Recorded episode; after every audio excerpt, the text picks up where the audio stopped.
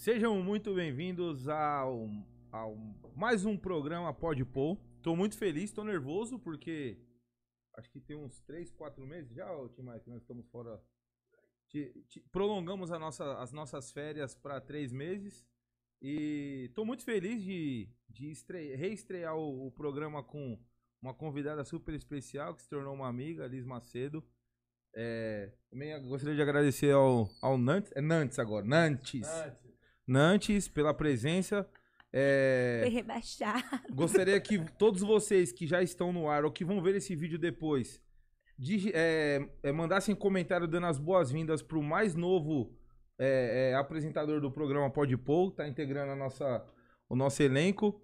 É, a gente trouxe aqui uma convidada para falar de política hoje, para ela dar uma aula pra gente sobre, sobre direita, sobre a origem da direita. Para você que tá em casa e que tem muita curio- curiosidade de saber disso, de uma pessoa que vive em meio à atual política brasileira, não perca. Aproveita aí, já curte, compartilha, se inscreva e ative o sininho das notificações, porque só assim que a plataforma vai entender, o YouTube vai entender que você está gostando do conteúdo. Então, muito obrigado, Liz. Gostaria que você iniciasse o programa dizendo. É ruim falar da gente mesmo, né? Mas se apresenta aí, fala seu nome, seu nome pra galera, seu Instagram, fala da onde que você veio, qual que é a sua idade, como que você começou como ativista política, se é que eu posso te chamar de uma ativista política? Pode. Não, estou desativando politicamente agora. Tá. Vai, vai ser uma desativista política. Agora eu não vou ser uma desativista. Agora, na realidade, eu penso que o momento do ativismo, ele foi importante para todos nós, inclusive, mas eu acredito que a sociedade agora quer mais que atividade, no sentido da gente mostrar nossas ideias na fala, mas as pessoas querem sentir na prática. Então tá na hora de cada um de nós encontrarmos um espacinho vazio e a gente sentar nesse espacinho, atuar de uma forma positiva, que de fato impacte a sociedade e muito mais do que ativar as ideias, a gente venha de fato conseguir concretizar essas ideias. Então, meu nome é Elis Macedo, né? Sou de Juiz de Fora, Minas Gerais, formada em comunicação pela Universidade Federal de Juiz de Fora, também mestre em comunicação por essa mesma universidade, técnica em turismo. Estou aí nessa vida política há bem mais de 10 anos, trabalhando ativamente na minha vida pessoal. Mas eu sempre gosto de lembrar que eu comecei essa a minha jornada no cenário político com a minha mãe, Liane Macedo, que lá em Juiz de Fora ela sempre participou da política local, que é onde de fato a política acontece ali no dia a dia, nos bairros, nas comunidades. Minha mãe participava de conselhos, minha mãe participou muito como militante na época que você podia literalmente usar a camisa do candidato com o número e sair cantando a música dele no último volume no seu carro, e isso não era crime eleitoral. Então a minha mãe sempre foi uma apaixonada por isso. E eu cresci com a minha mãe fazendo isso.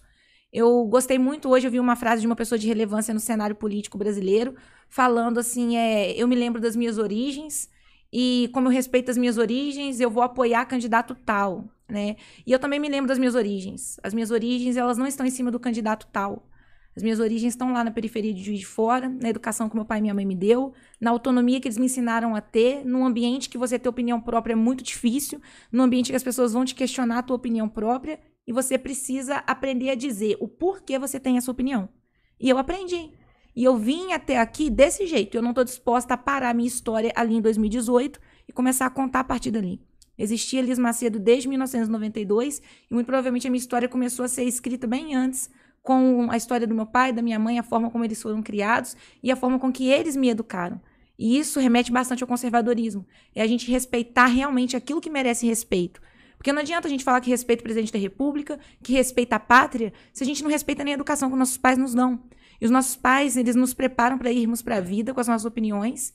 E a gente precisa realmente, quando a gente está na vida e soltou a mão dos pais, a gente se lembrar desses ensinamentos, não retroagir, não voltar à imaturidade, não voltar àquela fase infantil de querer a aceitação das pessoas, mas a gente viver com convicção, pensamento firme, firmeza de caráter em cima da educação que a gente recebeu. Então não acho difícil falar de mim. Se deixar, eu vou aqui só nessa Bora, mesma Por linha favor, continua. nessa mesma linha, porque eu, assim, eu sou uma pessoa muito feliz hoje dentro daquilo que eu faço. Né? Eu apareço chorando, rindo, brincando, nervosa, às vezes, calma aqui, conversando com vocês, daqui a pouco o tom sobe, daqui a pouco ele desce. Porque hoje eu sou muito feliz sendo quem eu sou. E eu vejo que às vezes as pessoas no cenário político brasileiro ainda não estão bem resolvidas nas suas opiniões, nas suas ideias, no projeto que elas têm, na mente delas, na visão que elas têm do que elas querem de fato. E como elas não têm essa visão muito clara, elas não conseguem ir nessa direção e ficam o tempo inteiro esperando alguém dizer para que lado elas devem ir. Porque elas estão na figura que alguém pintou. E às vezes eu vejo que muitas pessoas que as pessoas estão esperando opinião também não sabem qual foi a figura que pintou na própria mente. Eu não estou preocupado com a figura que ninguém pintou na mente em 2018. Eu sei o porquê que eu passei a apoiar o presidente Bolsonaro ali naquela campanha. Eu sei o motivo do porquê que eu vou votar nele em 2022. Porque quando eu era criança, eu me cansei de ver um monte de gente usando o pobre, o negro, a mulher, a periferia, o trabalhador, blá blá blá, para poder fazer discurso político. E quando chegava lá no poder, não impactava a nossa realidade. E isso me formou. Isso formou a minha mente, isso formou o meu caráter. Então hoje eu tenho na minha mente uma coisa chamada assim, visão de futuro. Eu tenho uma visão clara de futuro para mim, com relação ao país que eu vivo, com relação ao que eu quero para os meus pais, com relação ao que eu quero para os meus sobrinhos. Eu não sou nenhuma salvadora da pátria. Eu acredito que nós já passamos da fase de acreditar em salvadores da pátria depois de tudo que o Brasil viveu nos últimos anos. Mas eu acredito que se cada um fizer bem feito o seu trabalho, ainda que pequenininho, pô, aí o Brasil muda. Bom, tem alguma, algum posicionamento aí, o Bigode? Tô só é. ouvindo por enquanto. Tô aprendendo, né? Na realidade, só deixar claro aí, eu sou estagiário do Gustavo hoje no Pode Para com isso. Nunca apresentei, tô aprendendo, tô aqui só observando, mas vamos... Aí esconde ouro, hein? Esconde tá metendo nada. louco, é, é, Excesso de humildade. Ô Liz, é. eu tenho algumas curiosidades, eu tava, a gente tava até conversando aqui, eu falando que eu tenho algumas curiosidades que talvez parece, pare, pareçam óbvias, mas que talvez ou obviamente vai responder a, a dúvida, ou sanar a dúvida de uma série de pessoas que a, estão assistindo ou irão assistir depois, né? Me conta, é, na sua percepção, é, de acordo com as suas bases é, intelectuais, culturais, da onde que você acha e por que surgiu essa polarização de direita, esquerda e depois o, o centro, né? Porque hoje a gente é, é, é fácil, é fácil de, de, de entender que é, hoje nós temos uma polarização severa, que eu, eu acredito que nunca nós, nós vivenciamos isso, e que isso foi instituído, nasceu por algum, por algum fato. E, e que o, o fato do Enéas, lembra que a gente estava comentando do Enéas? Ele retrata exatamente isso eu me considerava uma, eu, hoje eu olho para trás e eu falava, cara, eu era um alienado. Porque quando. É, porque eu, meus pais nunca se interessaram por política. E nós somos influenciados pelas pessoas que estão ali próximas da gente. E a percepção que eu tinha da, do Enéas, por exemplo, do que ele falava, pelo jeito que ele falava, que ele era louco. E ele foi taxado de louco por muito tempo. Eu acho que isso tem total a ver com as nossas bases e com a origem da direita e da esquerda. Eu queria que você explanasse isso um pouco, que eu acredito que você, você tem muito, muito mais know-how que a gente, você vive isso na pele, comparando o cenário atual político brasileiro com a origem dessa porra toda aí.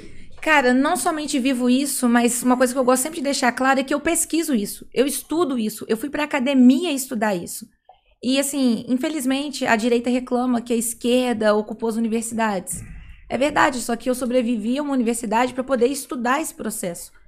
E a gente não sabe valorizar, às vezes, as pessoas que a gente tem do nosso lado e que se dispõem a um trabalho que todo mundo fica resmungando. Ah, a esquerda ocupou a universidade. A esquerda escreveu um livro do golpe no dia seguinte que a Dilma tinha caído. Tá, mas cadê o pessoal da direita também fazendo isso? Sim. E na hora que a gente tem alguém fazendo, a gente ignora. Ah, é só famosa quem?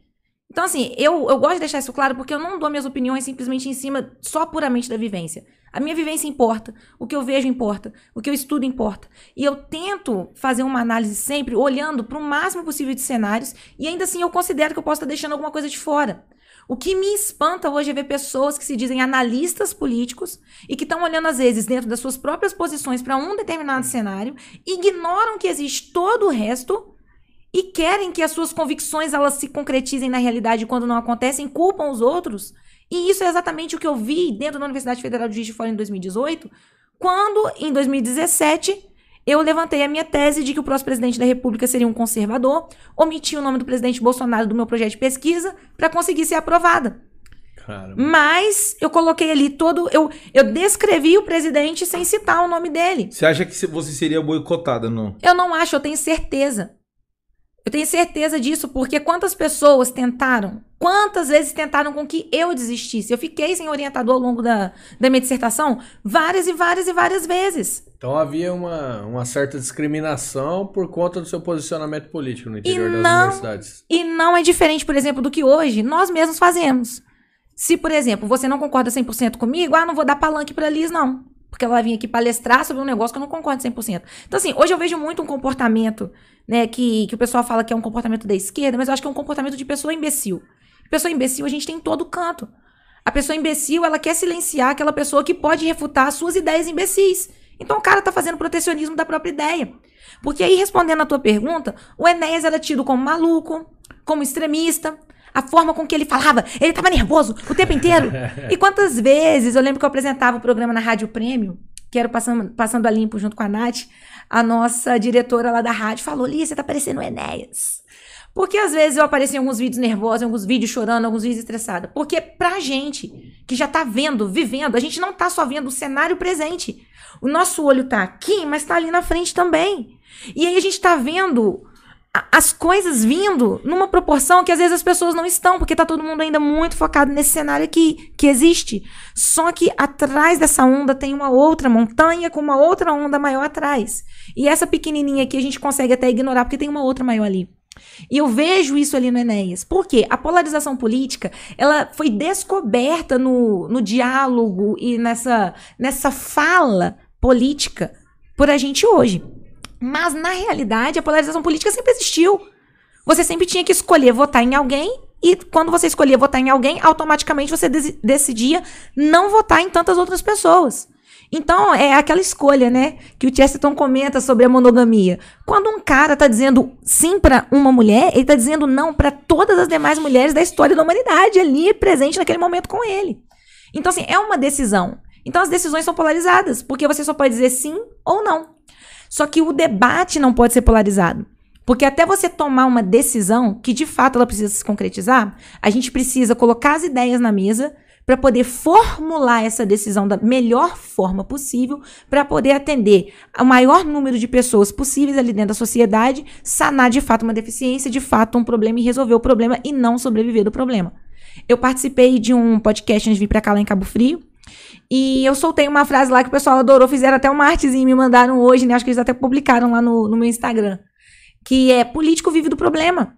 O cara vive do problema. Eu tinha 10 anos quando um, um vereador do PT foi lá na minha sala falar que iria construir uma iria construir uma quadra fechada pra gente lá na Escola Municipal Maria Catarina Barbosa em Juiz de Fora, no bairro Ponte Preta.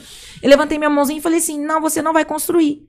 A diretora quis me silenciar, a professora falou: não, deixa a Elisa falar. Ai, meu Deus. Aí o, o político, né? Não, deixa, deixa a menininha falar. Arrependimento da vida dele, que hoje muita gente já sabe que não pode cometer esse erro e não deixa a Liz falar.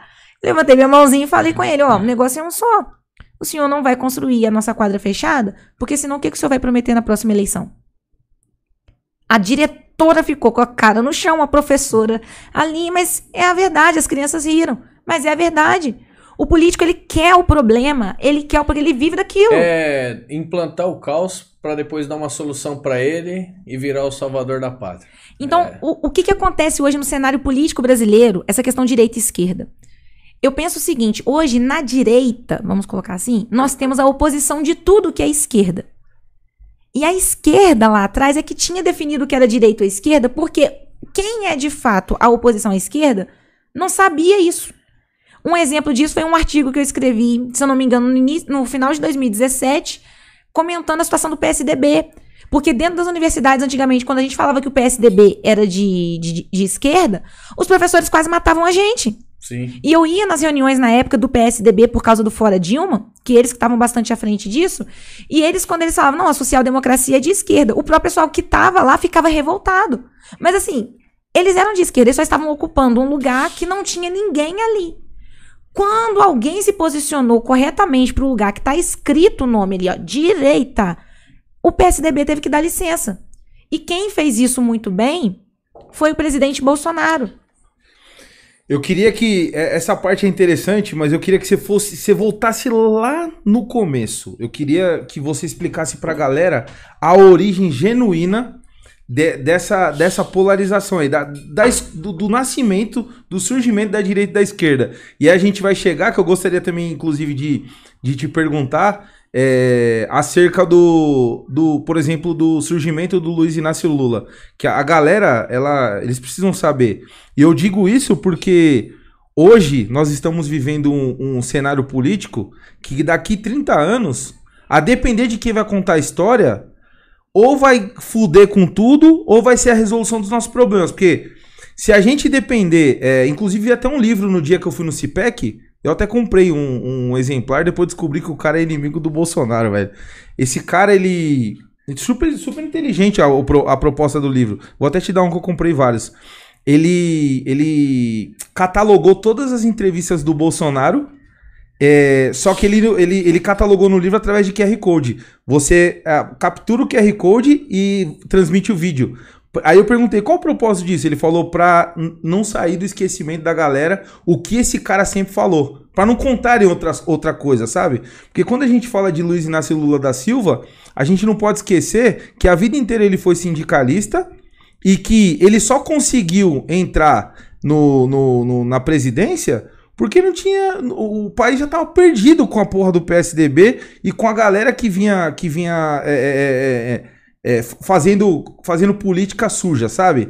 E rolam vídeos dele falando, né, que a solução do país era colocar os corruptos na cadeia. E olha que ironia do destino. Hoje a gente viveu o que a gente vive, vive na atualidade. Então eu queria que você fosse lá no começo, Liz, explicar pra galera do seu jeitinho como que a direita e a esquerda surgiu, o porquê disso, na raiz mesmo, sabe? E a gente vem avançando nessa parada. Eu, assim, só um, um, um parêntese aqui, né? O cara é inimigo do Bolsonaro, mas fez esse compilado, esse, esse inimigo é bacana, pô, porque assim, coisa que nem amigo faz.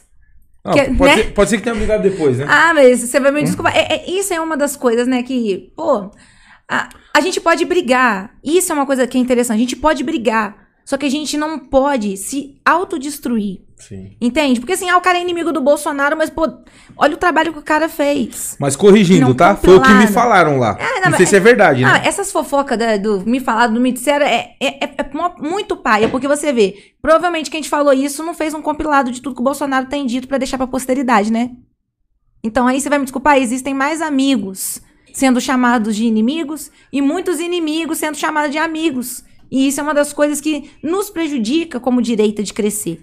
Porque lá na esquerda eles tauaram um pau, mas eles sabem o que eles querem, porque eles sabe aquela visão de futuro? Lembra que eu falei? Sim. Eles têm essa visão. Eles têm essa visão do que eles querem. Eles querem a revolução, E eles, eles querem. viram o objetivo deles. E- Independente, ó, escolhi essa garrafa hoje pra ser eleita. Vai ser. E todo mundo se une e vai. E né? os soldados ficam meio perdidos ficam- aqui E, porque não tem essa visão definida. sim, não se degladiam. A esquerda, nesse, nesse sentido, eu tenho que falar, os caras são muito organizados. Assim como, por exemplo, na vivência, não posso falar. tá? Existe o crime organizado, que a gente vê nas reportagens. O crime organizado, nesse sentido, ele não se degladeia. Eles se posicionam um e eles miram e, e levam aquele cara. Não ficam se degladiando entre eles, geralmente, né? Eles têm paciência de ver o seguinte: Sim, aquela favela é tua, essa o- favela é minha. Eles têm o objetivo deles. Na hora exato. que entrar um no território do outro, eles brigam ali, mas os objetivos são claros. Porque, por exemplo, quando você vai lá na Revolução Francesa e você vê o surgimento dos termos direita e esquerda, né? Os pessoal que sentou ao lado ali, vamos arrancar a cabeça dos, rei- do- dos reis todos, e aqui o do vamos arrancar só a cabeça de alguns, vamos colocar assim, Sim. né? A gente viu ali o início desse termo. Mas vamos ser bem francos, na história da humanidade, Eva, coma ou não coma maçã? Ela tinha uma decisão de comer e de não comer. Ah, nós vamos agora definir, nós vamos ficar no Egito ou nós vamos sair do Egito? Então você tem a ala que quer sair, a ala que quer ficar. Então a história da humanidade é feita de escolhas e decisões. O que nós hoje, como direita, novinha, no sentido de tentar se organizar, estamos tendo dificuldade, é da gente entender quais são essas posições, quais são essas pautas, qual é esse objetivo. Porque hoje, de fato, hoje nós temos um grande homem que puxou esse processo no Brasil, que é o presidente Bolsonaro. Mas hoje nós não temos um grande líder pintando pra gente qual que é esse projeto de longo prazo que a gente quer pro nosso país.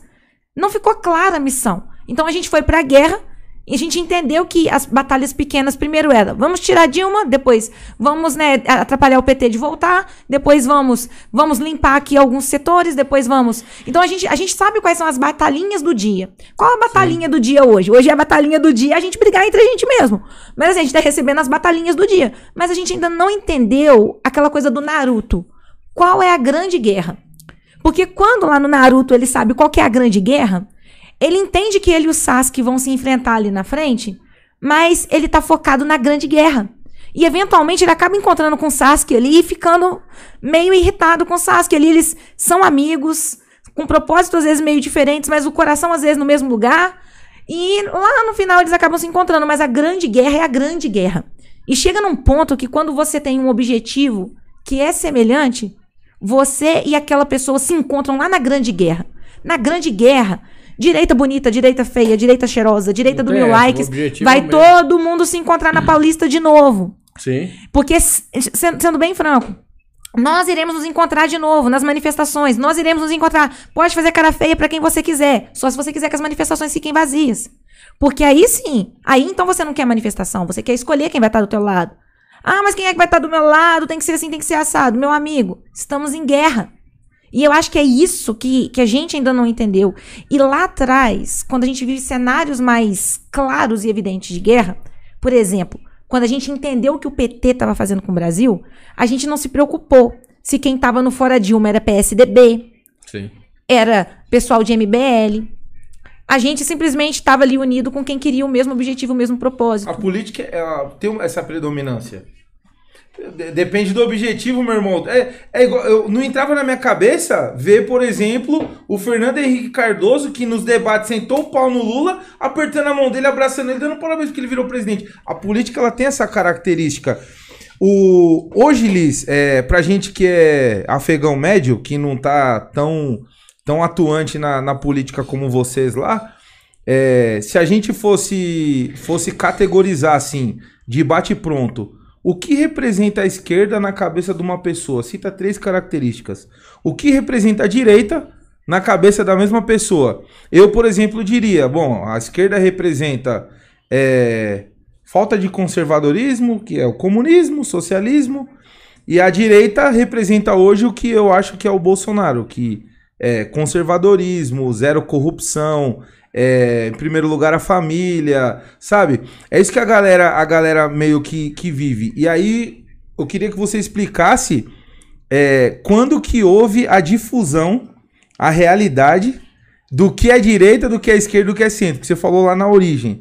Tipo assim, porra, caralho, o PSDB é de esquerda? Claro, cacete. Partido so é Socialista, né? Social Democrata. Social, velho. Tipo, é a parada dos caras. E por que que eles, no meio do caminho, eles, eles é, é, bifurcaram, né? O PT virou esquerda, o PSDB figurou à direita. Nesse caso, por exemplo. É porque, assim, por mais que as pessoas andem juntas, elas andam juntas até haver um, um conflito de interesses. A gente tá vendo isso aqui no Estado, por exemplo. São pessoas com as mesmas pautas, mas cada uma acha que deve puxar o barco numa determinada direção. Uns acham que é na direção aqui, outros acham que é na direção um pouco mais lá.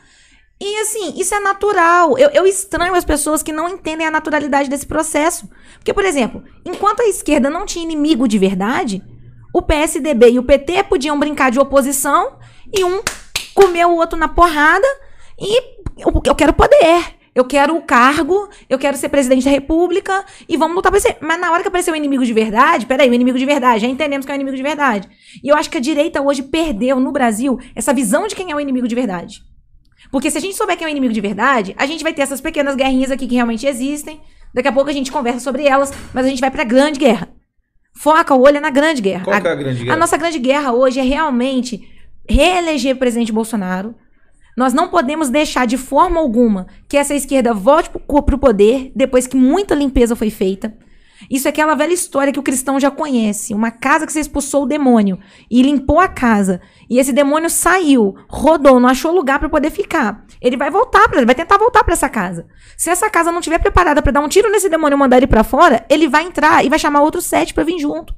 Então, assim, hoje nós estamos com uma casa arrumada, que Deus nos livre e nos guarde de ter um Luiz Inácio Lula da Sério? Silva, que o lugar dele é na cadeia, e no lugar da direita tá brigando entre si, deveria, na minha visão, tá pedindo Lula na cadeia, a- a- a- esse cara chegar lá agora com tudo limpinho, zerado. E O Bolsonaro ainda fez o favor de limpar algumas coisas que ele até tinha que limpar mesmo, mas como ele tava roubando tanto, ele não teve tempo. E o cara vai, gente. Misericórdia, gente. Olha, a Venezuela foi menos de 10 anos. Eu não gosto nem de imaginar esse cenário falando aqui, porque aí é onde, de repente, aquela pessoa calma que tá aqui explicando os fatos fica emocionada, porque eu começo a viver esse cenário de fato na minha cabeça. E me espanta que as pessoas parece que não conseguem fazer essa projeção de sentar e imaginar, cara, se esse merda ganha de novo. Entende? Se esse cara que tinha que estar na cadeia volta. Olha a, olha a narrativa para os próximos anos no Brasil. O cara foi um bandido que se elegeu como promessa de mudança para o Brasil. Chegou à presidência da República, cometeu o maior roubo da história mundial da política. Foi o maior ladrão de todos os tempos da história política. Foi preso, Condenado. condenado, conseguiu sair numa super manobra jurídico-política e volta candidato e se reelege. Gente, olha a narrativa disso para a nossa história, para o nosso povo, para os jovens que forem estudar no futuro a velha história do vamos mudar o Brasil. Ah, esse Brasil aí que vocês na geração de vocês tiraram o PT para depois o PT voltar? Então, assim, nós precisamos colocar um ponto final nas histórias. O Brasil é um país de pessoas com histórias mal resolvidas. Nós já resolvemos a história com o PT, pronto, o PT não volta mais. Mas, ô Liz, como que. Vamos fazer uma conjectura aqui. Pra gente entender juntos e você explicar pra galera. Só uma coisa, não deixa eu esquecer de, de te dizer direita e esquerda, porque eu, eu vou te falar direita e esquerda na percepção de três pessoas diferentes. Quer, quer fazer agora? Não, quer anotar a pergunta aí, então? Pode ser. Tá aqui. Eu lembro, eu lembro. Beleza, porque assim, você me perguntou o que, seria direita e esquerda. Depende de quem vai responder isso.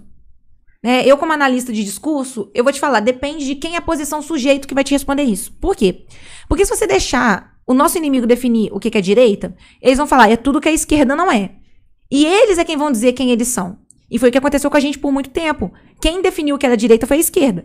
Então, se ser de esquerda era cuidar da mulher, ser de esquerda era cuidar do pobre, ser de esquerda era cuidar do trabalhador, ser de esquerda era querer o progresso do Brasil, ser de esquerda era tudo isso, então o que era ser de direita? Ser contra a mulher, ser contra o trabalhador, ser contra o negro, ser contra o pobre. Na cabeça do esquerdista é assim que funciona. E no- na sua concepção? Você, você viu isso naqueles posts na época da campanha do presidente Bolsonaro? Então, assim, e eles vendem isso até hoje? Se eles são os defensores da esquerda, né, comunista, Lenin, blá blá blá, quem é que meteu porrada no comunismo lá atrás? Foram os nazistas. Então, ó, então a direita é quem? São os nazistas. Eles definem o que é nazismo a partir do momento que eles identificaram quem era o inimigo deles em algum momento. Então, eles colocam literalmente todos os inimigos no mesmo balaio. Sim. É isso que eles fazem. Aí, se um conservador de direita, eleitor do presidente Bolsonaro, for definir o que é direita e esquerda, a gente vai dizer que direita é defender a nossa pátria, o crescimento do Brasil, o desenvolvimento do nosso país, o respeito à família, o- o respeito à nossa identidade cultural como povo brasileiro, que é um povo que respeita a família tradicional, que tem bases cristãs. A gente vai dizer que nós defendemos também né, as pautas que são caras para nós como um respeito ao cidadão, ao indivíduo, para que a gente possa ter a nossa liberdade de expressar as nossas opiniões. Aí, uma vez que nós somos tudo isso, o que, que a esquerda é? Todo o contrário. É contra Deus, é contra né, a família. Mas de fato é na sua É concepção? contra. Já vou chegar lá, tô né? E aí, quando a gente vai para poder ir para a cabeça do cidadão comum. O cidadão comum, ele não fica filosofando aqui igual a gente tá. O cidadão comum tá trabalhando. Então, o que, que ele entende como direita e esquerda? O cidadão comum tá assim, ah, o que, que é essa direita, o que, que é essa esquerda? O cidadão comum pensa assim, ah, a, a esquerda é Lula e a direita é Bolsonaro. E o cidadão comum, ele vai responder o que, que é direita ou esquerda de acordo com o que ele sentir na pele ali naquele momento. Por exemplo, o cidadão comum, hoje, esse discurso que a esquerda tá, tá dando reverberação de que a esquerda é comida no prato, a esquerda é comida no prato, então o que que eles estão querendo vender? Que a direita é sem comida no prato. Que a É esquerda é comida. gasolina barata. E- É. Entendeu? E- e- ó, esse é o nosso problema de ter pessoas tão pobres de conhecimento de narrativa do nosso lado. Sim. Ou pessoas que às vezes têm conhecimento, mas os conhecimentos não são utilizados. Que a gente não sabe como guerrear ali na batalha das narrativas. Porque a esquerda ela está conseguindo ganhar capilaridade num determinado segmento, porque eles estão colocando uma narrativa que faz sentido. Aquela visão, aquela imagem de futuro fica clara para a pessoa. Votar no Lula para essa pessoa hoje significa comida no prato. É que é o imediatismo, né? Exato. Imagina, a pessoa, ela. É, é, é, é- é difícil da gente falar, por exemplo. Eu costumo dizer isso aí. Eu não culpo, por exemplo, igual eleições. O que acontece toda eleição? Asfalto na rua. Aí, asfalto na rua, pre- as prefeituras começam a soltar. Aí você vai pegar o cidadão muitas vezes. Vamos dar um pseudo aqui, o seu João. Eu vou pegar o seu João que mora lá em Xererica da Serra, que a vida inteira ele pisou no barro. Aí, 50 anos pisando no barro, ele sai pisando barro. Aí naquele ano, coincidentemente, chegou o asfalto na rua dele. Ele parou de pisar no barro. E o cara que fez aquilo lá superfaturou o asfalto. Mas o sentimento tá ali na pele, né? Acabou É, mas- de acontecer. Mas quem tá pisando no barro ali há 50 anos é ele. E ele fica grato àquele cara Que não E- fez mais que que não obrigação. fez mais que obrigação e que ainda superfaturou, levou o E dinheiro. que ainda usou esse subterfúgio, Pra é, roubar. prorrogou É. pra fazer numa hora oportuna pra ganhar a eleição. Na hora oportuna para ele ganhar a eleição, para se reeleger. Então, é aí que entra assim, olhar o lado, que muitas vezes a gente. que eu não consigo culpar o cidadão e, e é a, aí que on- é onde entra até a estratégia, muitas vezes, da esquerda, que é deixar o cidadão assim, ó, Sim. que a gente passou por isso. Se parar para analisar, eu pego meus avós, minha avó estudou até a quarta série. Se você colocar ela para colocar o que ela aprendeu na escola, na quarta série, hoje com um aluno do, do segundo ano, do terceiro ano do ensino médio, você vê- vai ver que minha avó, na com a quarta série, ela tem mais conhecimento. Então, ou seja, a educação foi totalmente deturpada para que o povo não consiga enxergar isso, que esse cara só está usando o asfalto para manipular ele e ganhar o voto dele na eleição e, e se perpetuar no poder. É mais Eu do que não gosto. conseguir enxergar. É não conseguir nem dialogar. Não consegue Porque dialogar. hoje, com essa geração de analfabetos funcionais, e eu tenho falado isso com Sim. muita veemência nas minhas redes, são analfabetos funcionais, eu chamo também de herdeiros do Lula, porque o Lula teve essa estratégia inteligentíssima de tirar a educação das pessoas para que as pessoas não saibam dialogar. E isso, gente, é uma grande autossabotagem que eles deixaram prontinha ali para ser acionada no determinado momento quando os seus opositores chegassem ao poder. Porque Exato. quando os opositores chegassem ao poder, que é o nosso caso hoje, a gente iria continuar falando de coisas que muitas pessoas iriam né, parar de ver sentido em coisas que disseram há um ano atrás, há dois anos atrás. Perdeu sentido para eles. Sim. Por que, perdeu sentido? É a mesma coisa que está sendo dita. Aí, se as pessoas mudam o discurso porque aquilo ali perdeu sentido naquele momento, não, aí quem tá mudando fala que quem, quem tá se mantendo fiel ao discurso é que tá mudando. E aí começa o conflito aqui no meio, porque as pessoas perdem essa capacidade do diálogo, e aí acabou. E E, as- aí eles vão de novo reaparecendo como a solução. Entende? Exatamente. Então, assim, aí eu vejo o quanto realmente esse negócio de direita e esquerda, se a gente entende isso num nível macro, mas a gente consegue aproximar isso do cidadão, aproximar no sentido de explicar. Porque direita e esquerda vai sempre existir. Sempre existir. Sempre. Se a gente colocar numa régua, tá? Uma régua. Colocar ali é, presidente Bolsonaro e Enéas, a gente vai ver quem está mais à direita, se é um ou se é outro. Quem vai estar mais ao centro ou mais à esquerda vai ser um ou outro. Se colocarmos eu e você aqui hoje, a gente vai descobrir que somos todos aqui de direita. Mas quem está mais à direita e quem está mais à esquerda? Tanto é que o meu canal, eu sempre falei, o meu canal não é menina da direita. Nunca foi meninas da direita. Eu Sim. sou menina à direita. Porque existem alguns momentos que eu vejo a, a direita tendo alguns posicionamentos mais à esquerda, e nesses momentos a direita pode ir sozinha à vontade pra lá. Eu vou ficar aqui. Eu vou ficar à direita, onde eu tomei a minha decisão de ficar. Porque na régua, depois do zero, tem um, dois, três, tem dez ali. Você pode ficar no dois, não tem problema. Você pode ficar no cinco. Eu posso ir lá pro dez, eu posso vazar a régua. Mas nós estamos aqui do mesmo lado. E esse senso de que estamos ainda do mesmo lado tá se perdendo. Por quê? O que é direita pra mim? E aí... Qual que é a origem de- de- desse nome? É por conta dessa posição que sentou o pessoal na época da Revolução Francesa. Né? Os, que Isso dá um corte, hein? os que sentaram à direita tinham interesse de fazer a ruptura, mas não tão abruptamente, e os que sentaram à esquerda queriam a ruptura abruptamente com aquele sistema que tivesse ali. Então, assim, em tese, eles colocam a direita como os ricos, os que querem manter a realeza de alguma forma, que querem manter os privilégios de alguma forma, e a esquerda, os que realmente eh, representam os interesses do povo e os interesses da, da sociedade, porque ali o sistema, naquele período, estava oprimindo demais a sociedade. Só que se a gente leva É um isso. sistema de monarquia, é isso? E do absolutismo. Não somente a monarquia, mas uma monarquia absolutista. Teoria da panela, da panela, da panela de frango. Lembra da teoria? Que Você já ouviu falar dessa é teoria? Não, já ouvi a teoria da, da panela do sapo. Do frango, não. É, do, é, quer, quer que eu fale? Fala aí, fala aí, mano. Manda A, a teoria da, da, da panela do frango é o seguinte: é, quando eu casei, a, a minha esposa foi fazer a janta e ela, ela pegou coxa sobre coxa e picou.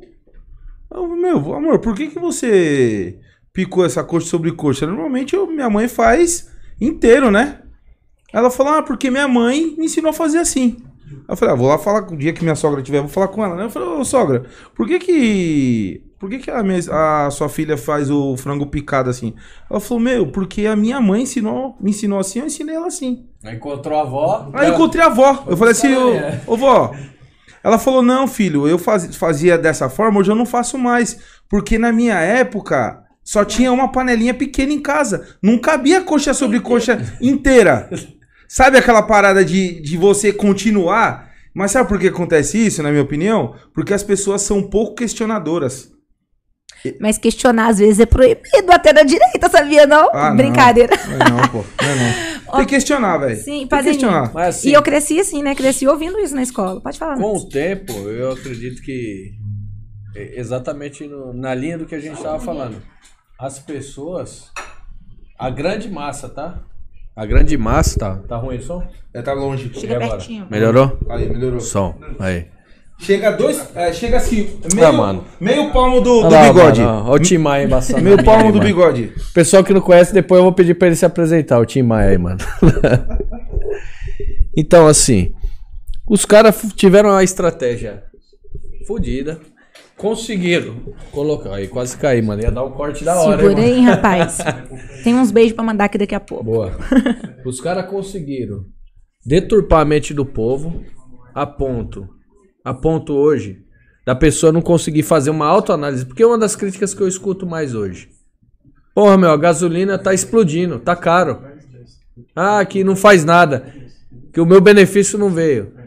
Só que a pessoa não consegue olhar no entorno do mundo que o mundo inteiro está em crise. Nós estamos pós-pandemia, o mundo inteiro está em crise. Esteve recente na Europa lá, eu acredito que você Gasolina, uma- 14 reais. então, aí pessoal, só pra saber, quem tá, todo. quem tá reclamando, gasolina pra fora do Brasil tá 14 reais, então aqui tá barato. É, e a culpa é do Bolsonaro. E a culpa é do Bolsonaro. E fica muito fácil hoje pra, pra esquerda bater nisso, que na minha época a gasolina era barato, tinha pra onde ir, que o alimento era barato.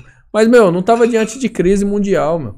Não, e outra coisa, esse sentimento saudosista de que no passado foi melhor, a gente tem que saber trabalhar isso de uma forma adequada, porque, por exemplo, até eu vejo isso na minha casa. Meu pai é caminhoneiro, minha mãe é dona de casa. Sim. Então, assim, a coisa mais fácil do mundo é eu assistir os meus pais serem levados por esses discursos. Por quê? Porque eles são aquele cidadão Que tá que a vivendo o momento. propaganda, isso, e que a propaganda da esquerda é feita pra esse tipo de cidadão. Sim. E aí, quando às vezes eu vejo os meus pais até refletindo essas coisas, aí eu falo pra eles, ô pai, mas o senhor lembra que lá na época da Dilma, o senhor levou 10 dias pra poder fazer 500 reais de carreta, porque cada carreta era 50 reais, e na hora que o dinheiro chegou lá em casa, na hora que o senhor ia fazer compra, foi o dia que eu vi o senhor triste. Porque no lugar de pegar os 500 reais pra fazer compra, o senhor teve que pegar o dinheiro pra poder pagar o adesivo da NTT que aquela desgramada colocou como obri- obrigatoriedade. Depois aí a história do tacógrafo. Depois aí a Sim. história da taxa. É, o depois aí a história. de- Aí eu comecei a É. lembrar meu pai, meu pai. É, minha filha. No final do dia sempre foi difícil mesmo. Eu, exatamente. É isso aí. Exatamente. Sempre foi difícil.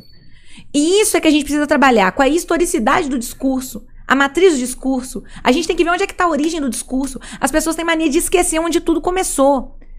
Quando vocês me perguntaram, Liz, quando, onde tudo começou? Para muita gente começou em 2018. Eu gosto sempre de lembrar, eu não comecei em 2018. Eu não comecei lá.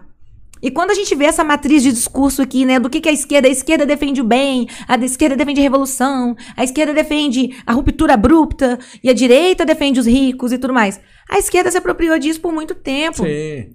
Então, o que eu volto aqui no que eu disse. É uma história de humanidade, não é uma história de, de lados políticos. É uma história de decisões. Você vai ter que decidir entre o que é certo e adequado para aquele momento diante de tais circunstâncias e de tais cenários e o que não é. Sim. Entende? E a gente vai ter que trabalhar com isso. O nosso problema hoje dessa direita despertada, vamos colocar assim, essa direita que se descobriu de direita, é que essa direita ela não está organizada, como muito bem foi colocado por uma pessoa também de relevância no cenário político nacional recentemente, de que não existe direita, só existe Bolsonaro.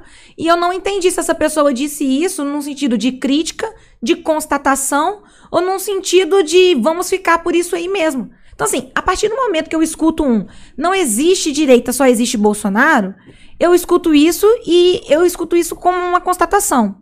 Só que essa constatação me leva a algumas reflexões. Nós queremos que seja assim para sempre? Que só exista Bolsonaro e que não exista uma direita? Até porque não vai existir para sempre. Exato. Então, assim, se sim, se sim, é isso que nós queremos, então nós temos um projeto de curto prazo, que é só reeleger o presidente Bolsonaro e depois o Brasil que se ferre. Se não, nós temos um trabalho aí a ser feito de arregaçar as mangas e ajudarmos a construir, então, essa tal direita e organizar essa tal direita de alguma forma. Como? Na prática. Aí eu quero chamar na chincha. Nós precisamos ter a autonomia do indivíduo. E a autonomia do indivíduo, olha só que coisa dicotômica, né? Ela, ela vem a partir do momento que a gente não espera ninguém pedir pra gente se organizar. Mas a gente faz exatamente o que eu vi o pessoal aqui em São Paulo fazer no primeiro de maio do ano passado, quando eu vi aquela faixa na rua. Escrita fora Dória, e na frente do MASP tinha uma vai entrar o governador. Ai, não, Liz, não fala isso. Falo, gente. Porque ali eu falei assim: caraca, que pena que em Minas a gente não tem isso. Em Minas a gente não conseguiu se organizar. Em Minas, a, os movimentos de direita estão batendo cabeça, caçando inimigos, caçando traidores, e não conseguiu se organizar para levantar um bom nome para tirar o Zema de lá. Ah, Elis, o Zema é um bom governador. É mesmo? As secretarias que estão lá, tampadas de gente da esquerda, inclusive da educação, na época que ele colocou a onda roxa, um monte de gente se assustou e eu não me assustei. Quantas vezes o Zema, quando precisa, elogia Bolsonaro, quando não precisa, ele vai lá e, e pede desculpas nos, nos bastidores. Ele faz assim, ele elogia em público e pede desculpa nos bastidores. Ou seja, ele sabe a hora de usar o discurso. para poder agradar uma patota que só de falar Bolsonaro, a patota cola. Então, assim, a gente precisa de um público mais amadurecido. E isso só vai acontecer com autonomia sem ninguém nos coordenar. Os movimentos não podem ter nome de pessoas, porque senão essas pessoas vão passar e os movimentos vão se perder. Isso aconteceu quantas vezes na nossa história?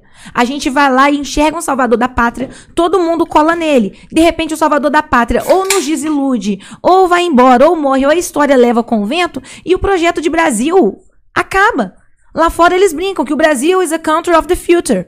Nós somos o país do futuro, sempre do futuro. Chega dessa história.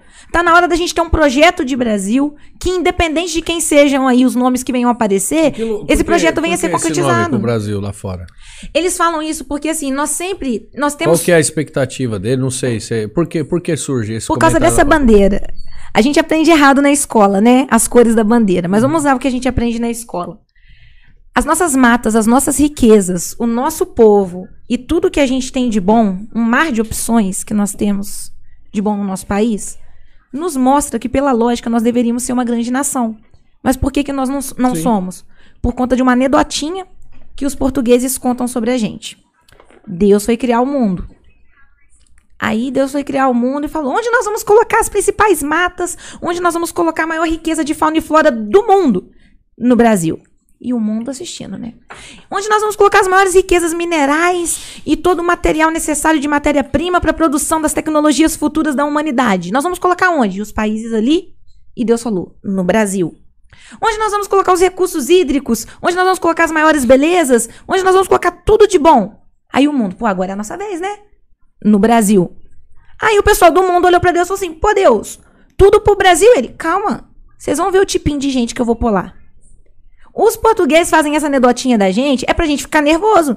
Só que se a gente for olhar a moral da história, o Brasil só não é um país grande porque é um país. O que, é um país? O que, é o Brasil? Essa figura Brasil. O que é o Brasil? Pega o Brasil, toca no Brasil. Eu tô tocando a bandeira do Brasil. Nós somos brasileiros. Estamos num, num lugar do Brasil. Mas o que, é o Brasil? Eu não toco o Brasil. Eu não pego o Brasil. Agora, por que, que esse país é desse jeito? Porque as pessoas deixam. Sim. E mesmo as pessoas que dizem que querem mudança. A gente teve na nossa história a política da fidalguia. Eu sou filha de alguém. O, o meu pai é o fulano. Até eu tenho recente. que- eu tenho- gente, até hoje, você encontra... Você é militar. Sabe com quem você está falando? Isso. Você encontra pessoas desse tipo. Então, as pessoas só sabem respeitar, só sabem obedecer se você for alguém importante ou filho de alguém importante. Sim. O brasileiro, ele não aprendeu ainda a ser autônomo. Ele não amadureceu. Ele não aprendeu a olhar por si e falar assim: caraca, na minha vida é isso que eu quero. E aí vem alguém e fala assim: não, mas pega outra opção. Não, eu não quero. Porque eu sei o que eu quero. O brasileiro ainda não sabe o que quer. Então ele precisa que políticos, de tempo em tempo, venham dizer o que é que a gente deve querer. Então a gente fica sempre esperando. E a gente fica com raiva das poucas pessoas que têm esse amadurecimento. E no lugar da gente ir na linha do amadurecimento, essas pessoas infantis ficam puxando a gente ali Mas- pra pirraça. Mas eu vou falar pra você assim, é que o trabalho, como eu volto a dizer assim, o trabalho, o trabalho que foi feito pós regime militar no país foi um trabalho muito bem feito, muito bem arquitetado e muito bem feito. É- Essa essa venda que foi colocada no- nos olhos do povo é difícil da gente tirar. É um trabalho que ele vai ter que ser árduo, é um trabalho de longevo, não é um trabalho da, da, da noite pro dia, porque eu falo assim, hoje, hoje, olha para as nossas, assim, é, é- é bem simples, é bem simples de, é bem simples da gente fazer o mensurar, é rápido até. Olha hoje no país, você tem um canal no YouTube, certo? Certo? É, se você catar o, é, o alcance do seu canal em vista do alcance de um canal, por exemplo, de um, um funkeiro, você vai ver que é absurdo. Ou seja, hoje o, o- a mentalidade do nosso povo, da nossa juventude, e o seu canal tem conteúdos excelentíssimos. Que eu, inclusive, comecei. A primeira vez que eu te vi foi pela internet, já te falei. Foi um vídeo seu que chegou. E depois eu até que- quero que você fale sobre ele. Vou ver se eu levanto ele aqui, mas foi um vídeo bacana. E é assim, e seus conteúdos são muito bons. São conteúdos instrutivos que de repente dá pra tirar as vendas. Eu vi que tem pessoas aqui perguntando: "Ah, meu, eu não sei direito o que é, é direito, o que é, que é esquerda" e não sabe. A maioria das pessoas não sabe e tá aí, tá adiante. Se começar a acompanhar pessoas que têm um conteúdo igual ao seu, tá fácil da pessoa descobrir. Mas infelizmente, por conta da cultura que foi inserida no país, hoje as pessoas não se interessam pela política. Não interessa em saber quem vai quem vai estar cuidando da vida dele, literalmente cuidando da saúde dele, cuidando de gerar uma infra, uma infra pro país, de, Os pra, direitos pra ele. fundamentais. Os né? direitos fundamentais que de fato o Estado tem que propor pro, pro cidadão, ela não tá preocupada com isso aí. Ela tá preocupada se o cara vai dar 50 reais pra ela colar o adesivo no carro. E infelizmente, isso- por isso que eu falo assim, o Estado, mano, ele. ô, o, aliás, os caras que articularam isso aí lá atrás fizeram um puta de um trampo fudido e eu falo assim, e pra desconstruir é difícil, meu. Vai ser difícil, por quê? Pra gente chegar, conseguir ter acesso às, às escolas, por exemplo, hoje, que aí que eu, eu volto a dizer assim, né? A esquerda é preocupada com a educação. É, é, esse é- isso é a figura que a gente tem hoje no país. Porque hoje, se você entrar em qualquer escola, 90% das pessoas que trabalham em escola são esquerdistas. Porém, tão preocupada de fato mesmo com a educação do país, que foi uma guerra para conseguir colocar os professores para voltar a dar aula para as crianças. Peraí, meu, se eu sou. Porque eu, eu, eu tô assim, mano, não posso ficar falando da. Porque eu tô proibido de falar da. Mas lá na França tem um amigo meu que ele é policial. E ele tá preocupado com a segurança.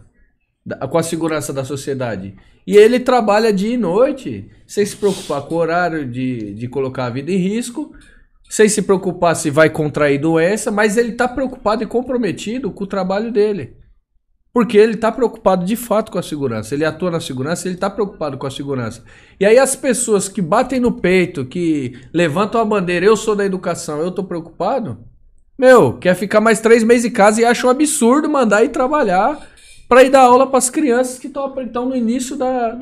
Então, assim, os caras fizeram um trabalho, meu, que eu vou falar, pra mudar isso aí, tem que ter muita gente que tenha vontade de brigar, que queira ir pra cima. Ô, Nantes, mas é, uma pergunta pra vocês dois. Já pararam pra observar que a gente jura que tem pessoas que, que ingressam na política que estão super bem intencionadas? E aí, na minha concepção, às vezes eu fico na dúvida se essas pessoas elas se subverteram no meio do caminho ou se já era patifaria pensada. Tipo o MBL, que até o pessoal comentou aqui.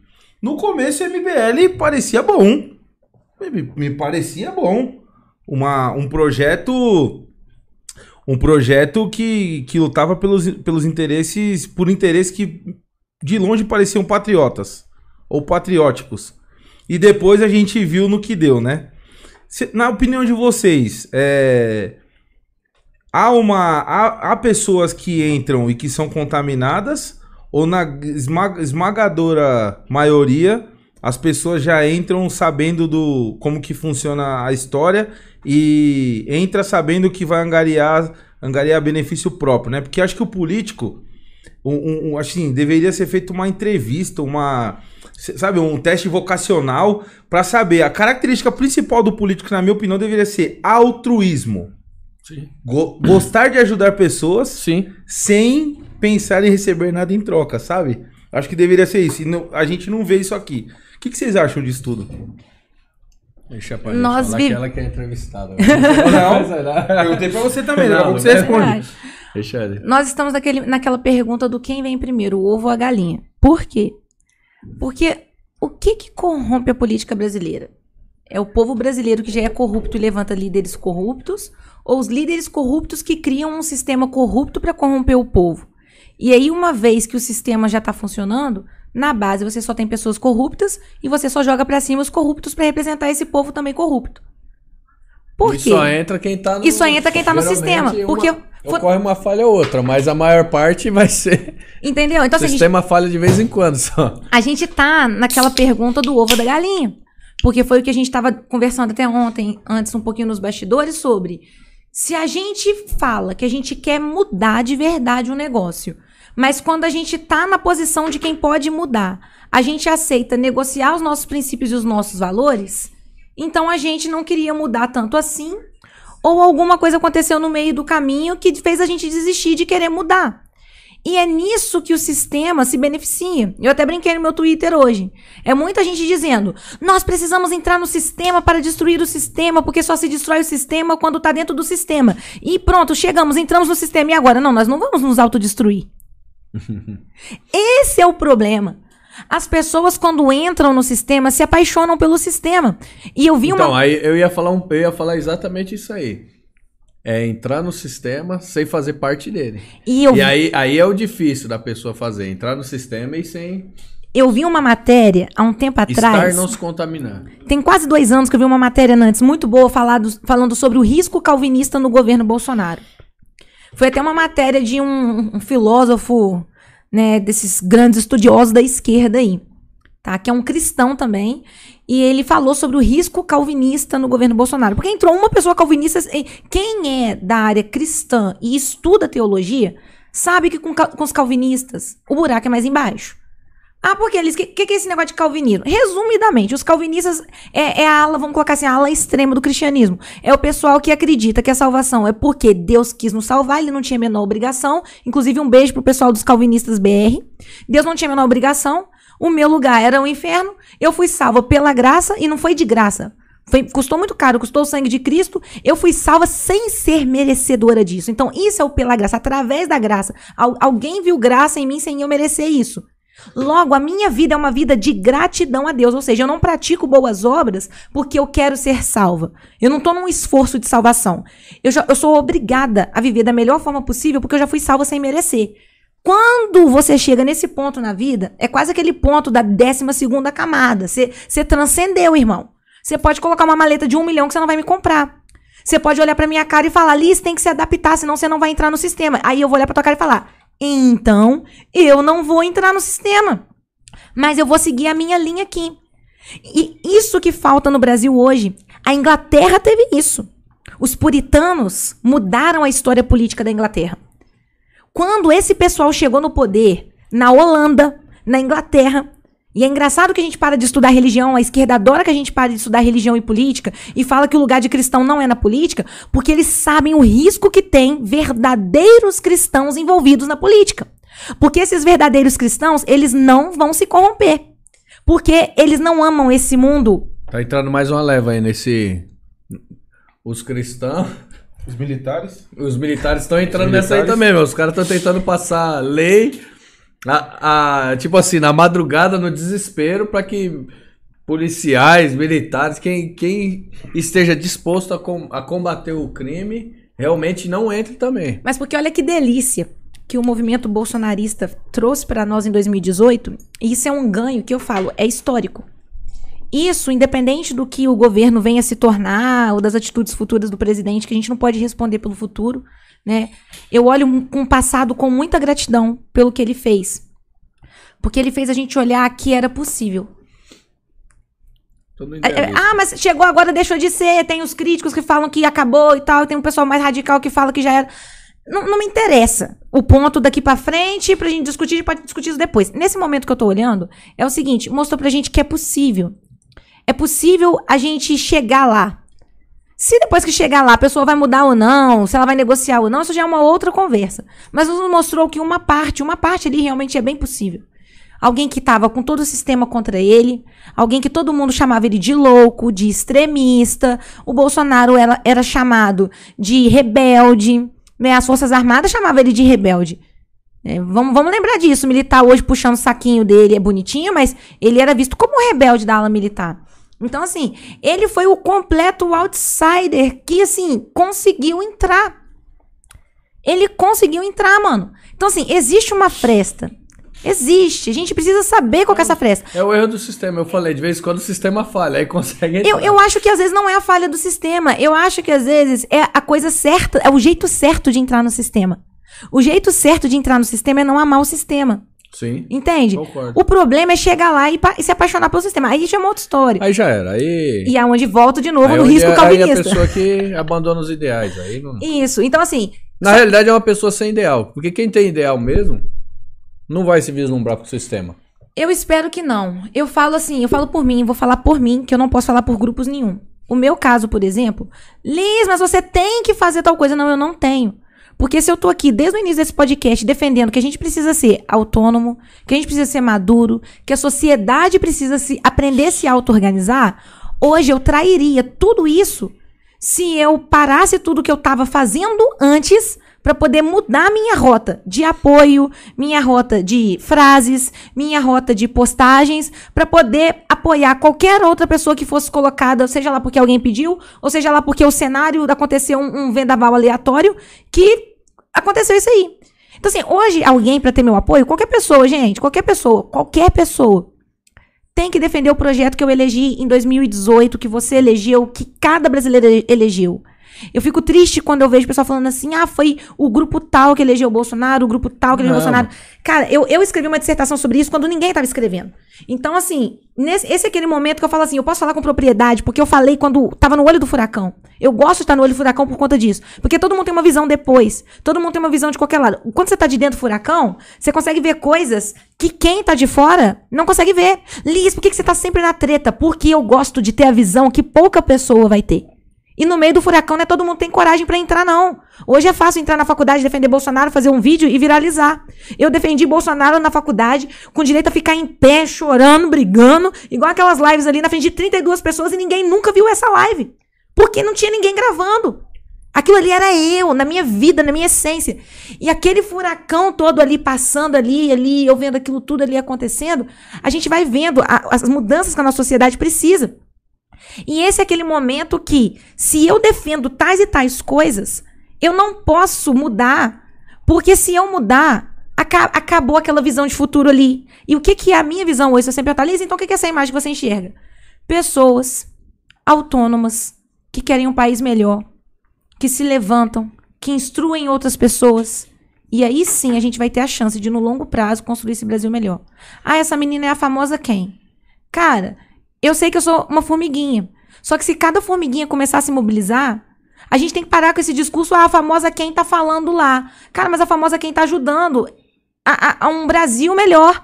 Ah, não, mas não é o Brasil melhor que eu quero, tá? Então, mostra pra mim qual é a imagem de Brasil melhor que você quer. Porque às vezes é a mesma que eu quero. E você tá achando que não é. E aí, esse é o momento que a gente tem que, de novo, tem uma batalhinha aqui, mas a grande guerra é ali. E quando a gente tá na grande guerra, a gente vai fazer amizade com as aldeias. Eu gosto do pessoal, quem gosta de Naruto aí deve estar adorando. As aldeias que viviam em guerra, em conflito, elas param de conflitar para poder acabar com a Katsuki. Porque a missão é acabar com a Katsuki. E depois, quando a gente tiver um mundo com menos guerra, não é um mundo de paz, um mundo de menos guerra, aí a gente resolve os interesses particulares. E outra coisa, o pessoal fala assim: ah, fulano tem um projeto pessoal de poder. Cara, eu não vejo problema em quem tem um projeto de poder. Tipo, pessoas que querem ser líderes. Porque no Brasil, a gente tem uma mania de achar que é errado. Pô, é errado, pô. O Pazini fez ali um podpol ali, fez um podcast, porque o interesse dele, na realidade, é monopolizar os podcasts do Brasil todo e conseguir montar uma grande rede de podcasts, que ele tá em cima do podcast, pra do podcast. Tá.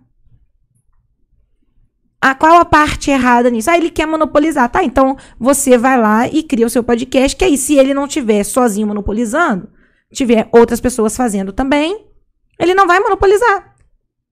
Então, assim, as pessoas não sabem construir, elas sabem atacar o projeto dos outros. O brasileiro, ele literalmente vive da desconstrução de Karl Marx. E até a direita faz isso.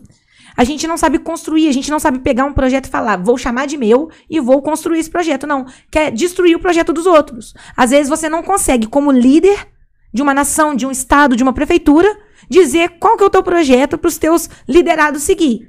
Mas você consegue muito bem querer atrapalhar o projeto dos outros e querer encher a porcaria de saco. Isso é muito ruim, cara. Isso é muito ruim. O Brasil ainda tem muito para caminhar e a gente precisa caminhar, né? Concordo com você. Cara, eu eu fico observando é, voltando lá naquela questão do. Na época do, da transição de governo do, do Fernando Henrique Cardoso pro Lula, é, a gente vinha de uma. De uma. De, de, como sempre, os políticos prometendo mudança, choque de gestão, caralho.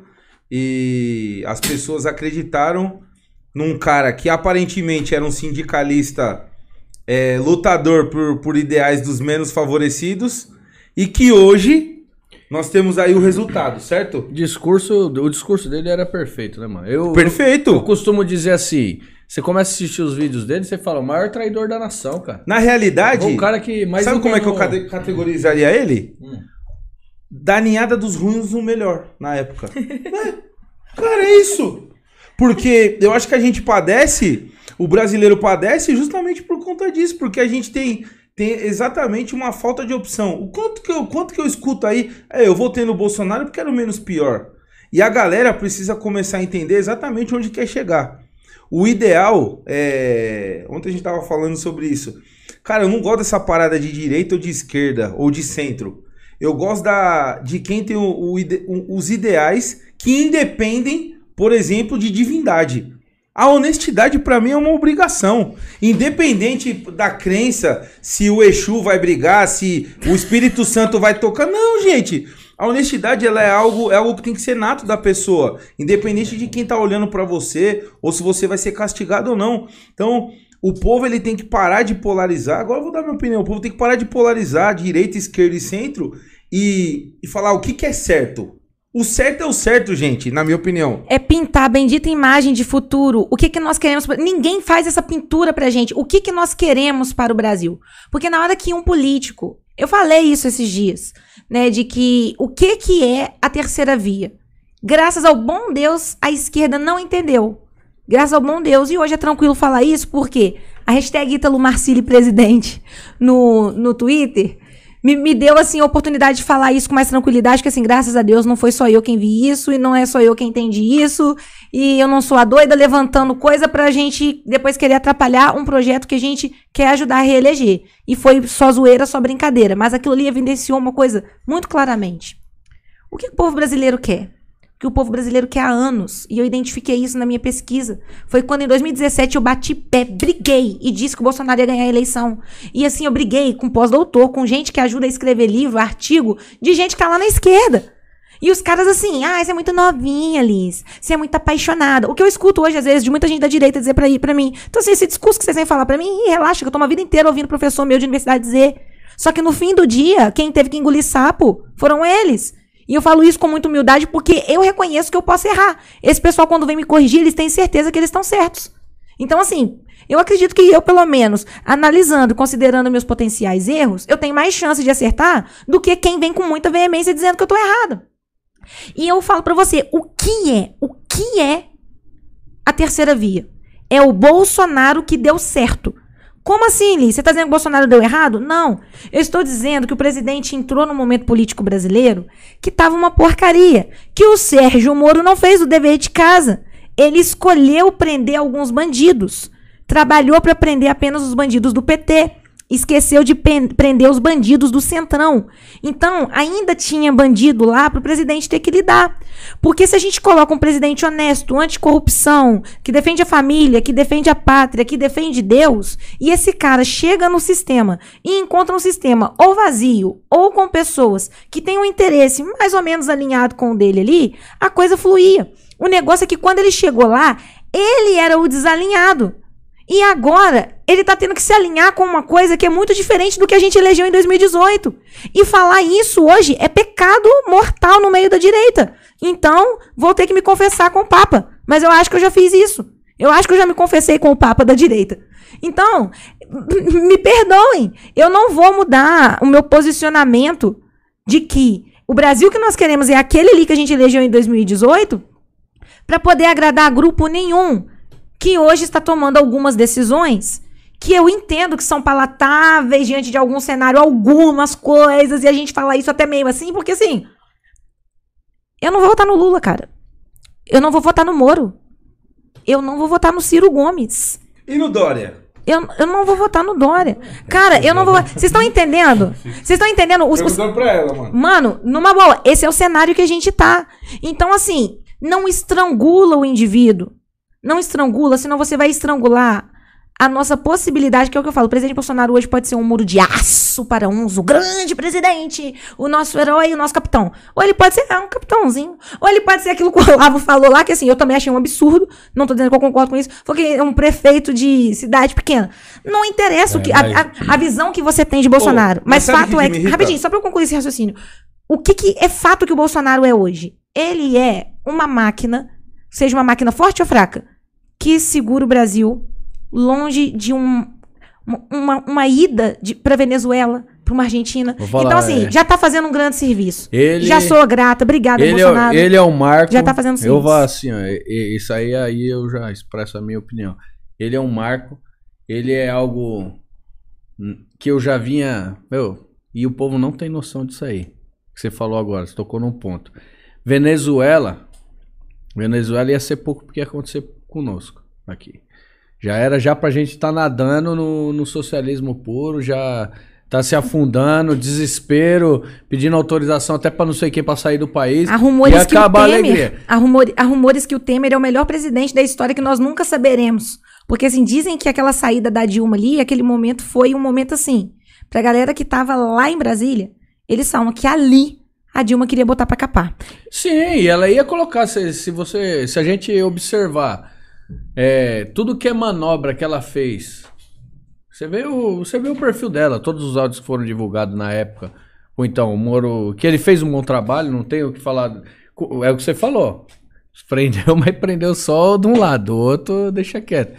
Enfim, para mim ele é, é minha opinião também, ele, ele pisou na bola depois na, na parte de ir lá se delatar, levar entrevista, barato pra Globo. Nossa, acho que o Moro pisou na bola bem, bem antes. Sim, sim. Em todo o processo. Porque assim, eu, eu lembro que na briga Bolsonaro-Moro eu falei, gente, se o Bolsonaro tiver errado e o Moro tiver certo, Tchau, Bolsonaro. Desde o primeiro. Um mas beijo. eu falo pra você, desde o primeiro dia eu não tinha dúvida. E aí, não, não, assim, porque teve aquele negócio das 11 sim, horas, sim, né? Sim, o Moro pediu demissão. Eu, gente, as minhas lives são muito boas desse dia. Eu fiz questão de fazer a live minuto a minuto. E o pessoal, Liz, espera pra fazer a live. Eu vou esperar pra tomar decisão. Mas, né, que, que o pessoal já foi. Acabou pra Bolsonaro, o governo acabou. Assim, ó, conservador, conservador de verdade, ele é prudente. Ele espera pra tomar decisão. Mas ah. eu, eu queria ir analisando. Alô, Guglu, ó, um novo corte aí. Por que, que o Moro foi demitido? Ou, aliás, por que, que ele pediu demissão? Então, então, você vai tocar naquele ponto que, assim, é uma das coisas que eu falo pra esse pessoal que fica querendo forçar a gente aí sempre no que o Bolsonaro pede. Vamos lembrar que quem pediu demissão foi o Moro, não foi o Bolsonaro que demitiu, Perfeito. não. Eu me lembro, eu me lembro, uma quinta-feira, 11 horas da manhã, estava nublado em Juiz de Fora. Eu estava em paz quando de repente começou uma treta no meio dos grupos, né? E eu falei assim, gente, o que, que tá acontecendo? Moro vai dar um pronunciamento, não sei mesmo o que lá. Vamos lá, vamos ver. E o Moro me fala todas aquelas coisas que o presidente queria interferir, que ele tava pedindo pra sair, que não queria manchar a biografia dele, que ele tinha um histórico, né, de atleta dele Sim, lá também. Aquela, aquela história toda. Aí eu falei assim, gente, esse cara das duas mulheres, um, ele é muito doido, ou o Bolsonaro realmente pisou muito na bola. Depois a gente viu que ele é muito, mais do que muito doido, né? É sem caráter.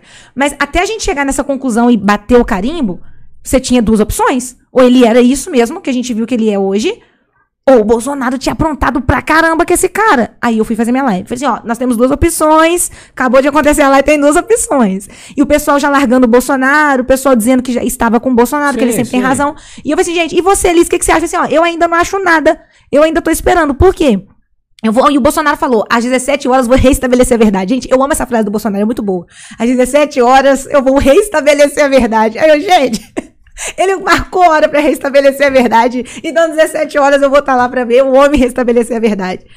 E eu olhando aquilo tudo. Aí, e falando pro pessoal, se o Moro tiver certo, acabou pro Bolsonaro. Porque a gente, quando elegeu o Bolsonaro, eu lembro que o pessoal falava, não temos bandidos de estimação. Sim, então, assim, sim. Bolsonaro errou, tchau, Bolsonaro. Agora, se o Moro tiver errado e o Bolsonaro tiver certo, vai dar merda.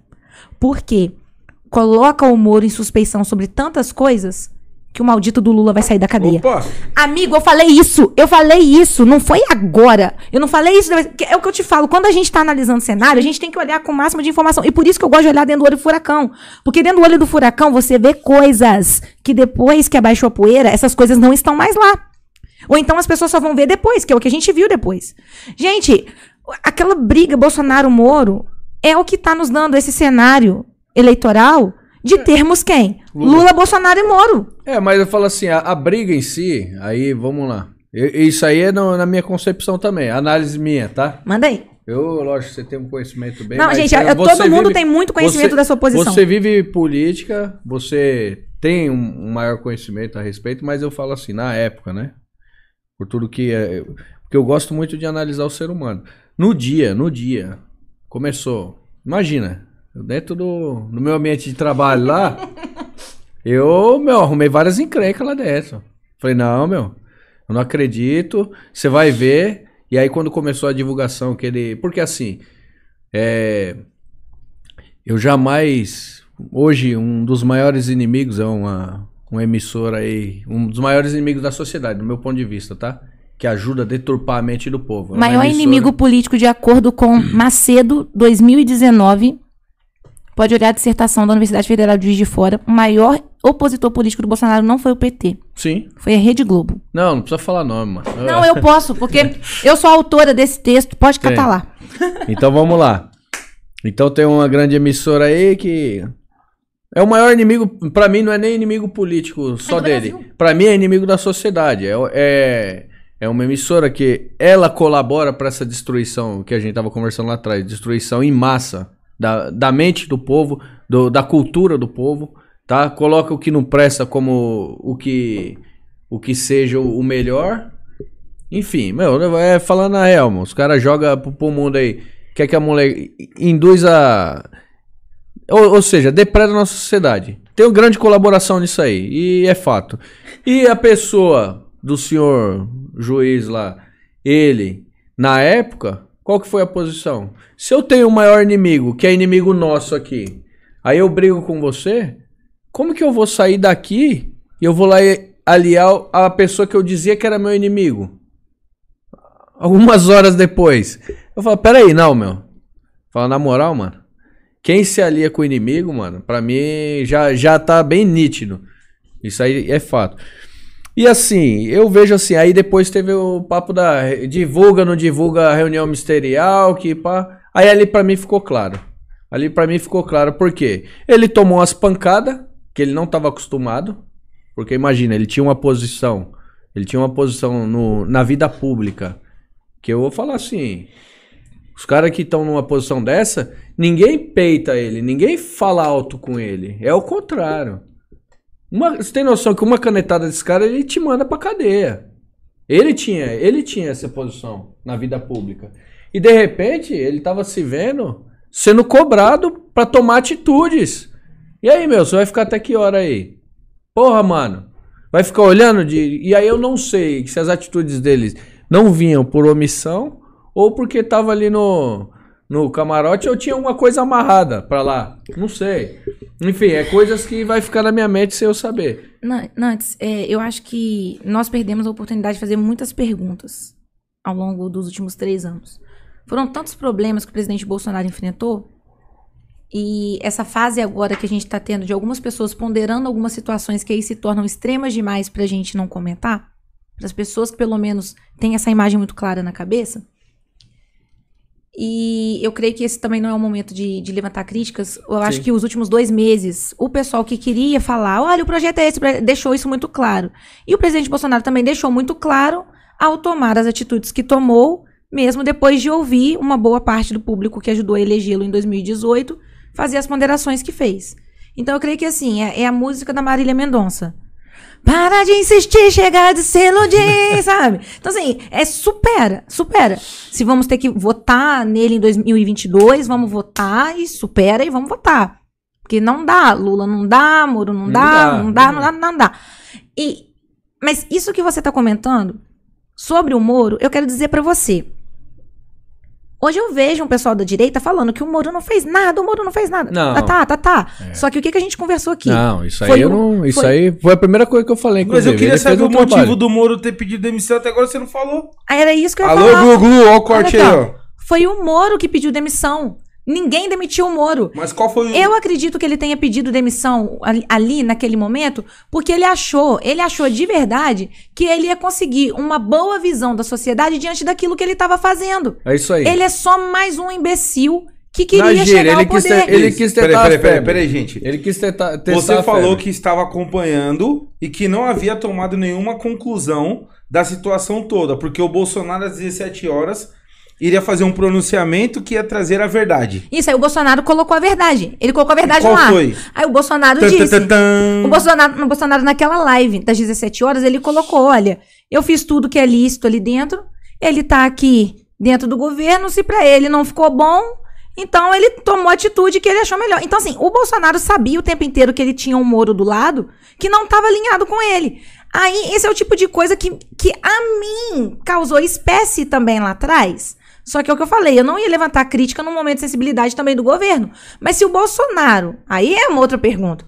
Já sabia. Por que, que ele não demitiu o cara e esperou o Moro pedir demissão? Mas ele é assim. ele- Aí.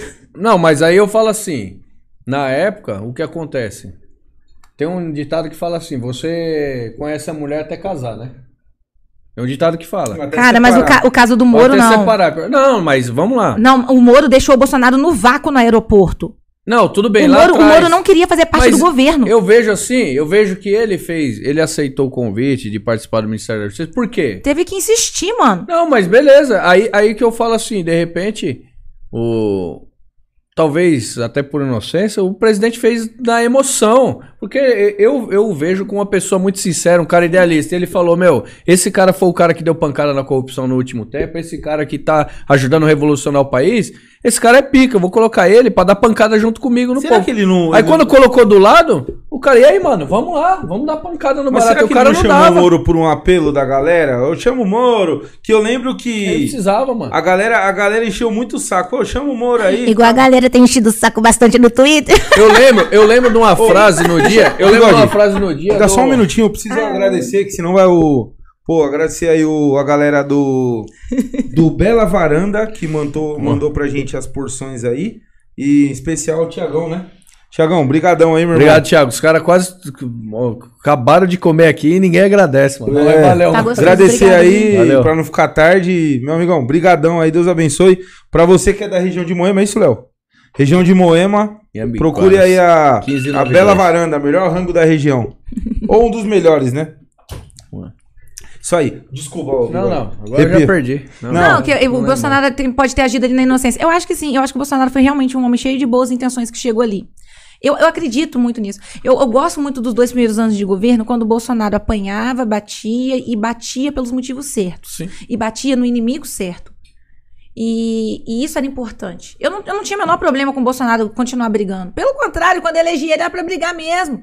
Quem aqui votou no Bolsonaro pra ele parar de brigar? Eu não votei nele pra ele parar de brigar, não. A minha irritância, a minha injuriância hoje, inclusive com algumas pessoas ali perto do, do presidente, é que pedem pra ele diminuir o tom. Não foi pra diminuir o tom que eu fui pra rua pra ele se eleger presidente. Porque se o Lula volta amanhã, ele não vai diminuir o tom. Ele vai só virar a chave e nós estaremos na merda. Então, vem falar pra mim assim: ah, Liz, é porque você tá sendo extremista. Eu não estou sendo extremista. Eu estou sendo correta na direção da pauta que eu elegi em 2018. Mas nem que isso custe a, a perda da reeleição? Cara, eu falo pra você uma coisa hoje do fundo do meu coração. Do fundo do meu coração, as pessoas que entram no sistema não podem amar o poder. Sabe por quê? Você tem que estar pronto, inclusive, pra perder o poder, mas não perder a missão. Sabe por quê? A missão precisa ser cumprida. Mas E eu a- não tô falando de perder o poder, porque eu não penso que, ele, que, o, que o presidente Bolsonaro reflita dessa forma. Sim. Eu tô dizendo de perder o objetivo. E o objetivo hoje, você repetiu inúmeras vezes aqui, que é o Bolsonaro, a reeleição do Bolsonaro. Essa é e um. não é, e detalhe, tá? E detalhe, não é porque é o Bolsonaro, é porque a missão hoje, a melhor opção de, de, de missão é ele. E, e essa, essa parada que me irrita, velho. As pessoas personificam muito, a, a, a, atribuem muito a uma pessoa o sucesso ou insucesso de uma pátria. Sendo que uma pessoa é limitada. Nós, o Brasil tem 500 anos. Nós temos aí no sistema presidencialista inúmeros presidentes que hoje morreram e que ficaram para trás. Cara, ele é apenas uma pessoa que vai fazer parte da história e que pode fazer muita diferença, mas que fez, ele não é ele não é infinito, ele não é imortal. Sim. Ele vai morrer. Então, a- às vezes eu acho que a galera, ela, é, voltando lá naquela parada de direita e esquerda, polarização, velho. Acaba com a porra da polarização. Se, se você não for sem vergonha, sem vergonha de gostar de coisa errada, corrupção, sonegação de imposto, é, é, não dá valor pra sua família, é um alcoólatra, é um boss e acha isso bonito, no geral, cara, todo mundo tá no mesmo, no mesmo barco nessa porra. Porque somos nós que iremos nos prejudicar. Agora, sabe o que acontece? É, quem tá bem, quem tá bem, tá bom, né? Porque tá bem. Meu, dane-se a política. E, e a gente não sabe aonde que essa merda pode parar. A exemplo disso, os nossos países vizinhos aí, né? Argentina, Mas, Pazinho, O Venezuela. objetivo eleitoral de 2022 é, é reeleger Bolsonaro. Só que esse não é o objetivo daquela meta, não. A meta, se a minha meta for simplesmente só reeleger Bolsonaro, meta. não, Não, numa boa. eu entendi- se, eu se o meu entendi o que grande, você falou, se o grande que plano, quando a gente dá a cara a bater, a gente se expõe, ainda mais no meu caso. Eu falo isso sempre, gente, eu falo isso sempre porque assim, chega uma hora que a gente também precisa mostrar qual que é o nosso valor na mesa. Chega uma hora que a gente tem que parar de humildadezinha, né, de subserviência e a gente mostrar o nosso valor na mesa. A página do Nantes se chama, né, Sargento Nantes lá quando eu conheci. É, agora vai É. passar de ser administrada por amigos. Então, assim, essa é a página que eu conheci. Tinha um rosto. Eu reconheci você na rua. Eu reconheci você em Brasília. Eu reconheci você naquele evento. Eu sei o rosto dessa pessoa.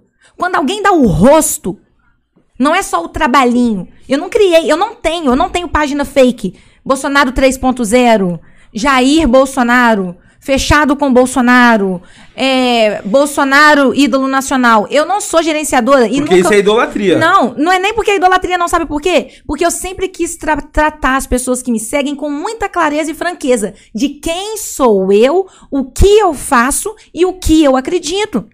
Tanto que em momentos polêmicos como o do dia de hoje, por exemplo, sofrendo lá os cancelamentos da vida, eu estou ganhando seguidores. Por que, que isso está acontecendo? Porque quem me acompanha mais tempo sabe que segue a Liz Macedo, as ideias da Liz. A Liz não tem medo de, na hora que o Moro tá pedindo demissão, fazer uma live, pedir pro pessoal esperar. E logo depois que o Bolsonaro faz um, o pronunciamento dele, eu faço outra. E eu vou analisando o cenário de acordo com as situações. Hoje eu tô apoiando determinadas pessoas aqui em São Paulo por conta de um determinado posicionamento que essas pessoas tiveram e ainda têm. E essas pessoas foram ventiladas por pessoas lá atrás. E eu achei bonito da sociedade paulista não esperar ninguém dizer o que, que eles deveriam fazer. E eles se prepararam, se organizaram para isso. Vejo com estranheza uma interferência nesse cenário agora, vejo, mas não quero eh, entrar em picuinha, nem em dividida, e nem querer dividir direita de, de esquerda, de, de, de meio, de centro. Não quero, não quero. Quem acha que tá dividindo, pensa o que quiser pra lá, porque eu quero ajudar a reeleger meu presidente. Então, é- essa é a visão. É, pega a visão. Se amanhã também. Ah, Elis, você vai se arrepender. Cara, se amanhã aparecerem defendendo aborto, fazendo amizade com a Rede Globo, fazendo Aí, amizade com o Sérgio Moro, tirando foto com a Joyce com frota, dizendo que o Dória é amigo, postando foto com a calça apertada, que aí o pessoal gosta, né? Assim que faz. Tem que jogar pra galera um pouquinho. Tá. Né? Eu tô aprendendo, tô aprendendo com o pessoal, cara. Tem que jogar um pouquinho. Mas tá, tá bom. Aí tem- Aparecer com calça apertada.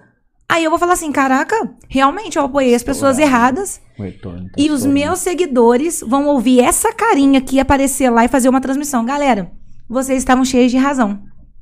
Escolhi as pessoas erradas pra apoiar.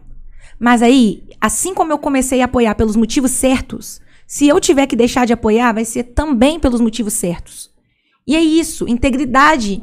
Eu, é, eu concordo com você e eu até eu costumo dizer isso, é, isso que eu, eu, eu vi, eu, eu vislumbrei isso, eu vivi isso, eu percebo eu percebo muita idolatria, sabe? E é e isso no fim é bonito. Eu vou dizer o porquê, tá? Porque eu sou empresário, eu não sou ativista, eu não me dedico, eu não dedico meu tempo a isso hoje. Eu tenho uma puta de uma admiração, o Bigode sabe disso. Quando eu Investe em mim. Claro. Se eu puder, se for permitido, claro. Inclusive eu falei, galera, comentem aí pra você que, que acha. Eu falei pra Liz, você teria muito mais é, é, é, serventia pra nossa pátria na no, no poder legislativo, por exemplo, como deputada federal. Comentem aí se você é a favor da, da candidatura da Liz Macedo para deputada federal pelo estado de Minas Gerais. Não sei, por São Paulo, sei lá, sei que que. Mas assim, o que, que eu- o que, que eu quero dizer Sou com- mineira, pô, pão de queijo. não sei. não sei, não sei se, não sei se, se você já pensou nisso, né? Por fim, eu acho, eu acho bacana por um lado e eu acho que as pessoas elas estão indo por um caminho de, de frustração e é um caminho sem volta. Porque quando você deposita a confiança num ser humano e o nosso presidente, ele é ser humano até que prova o contrário.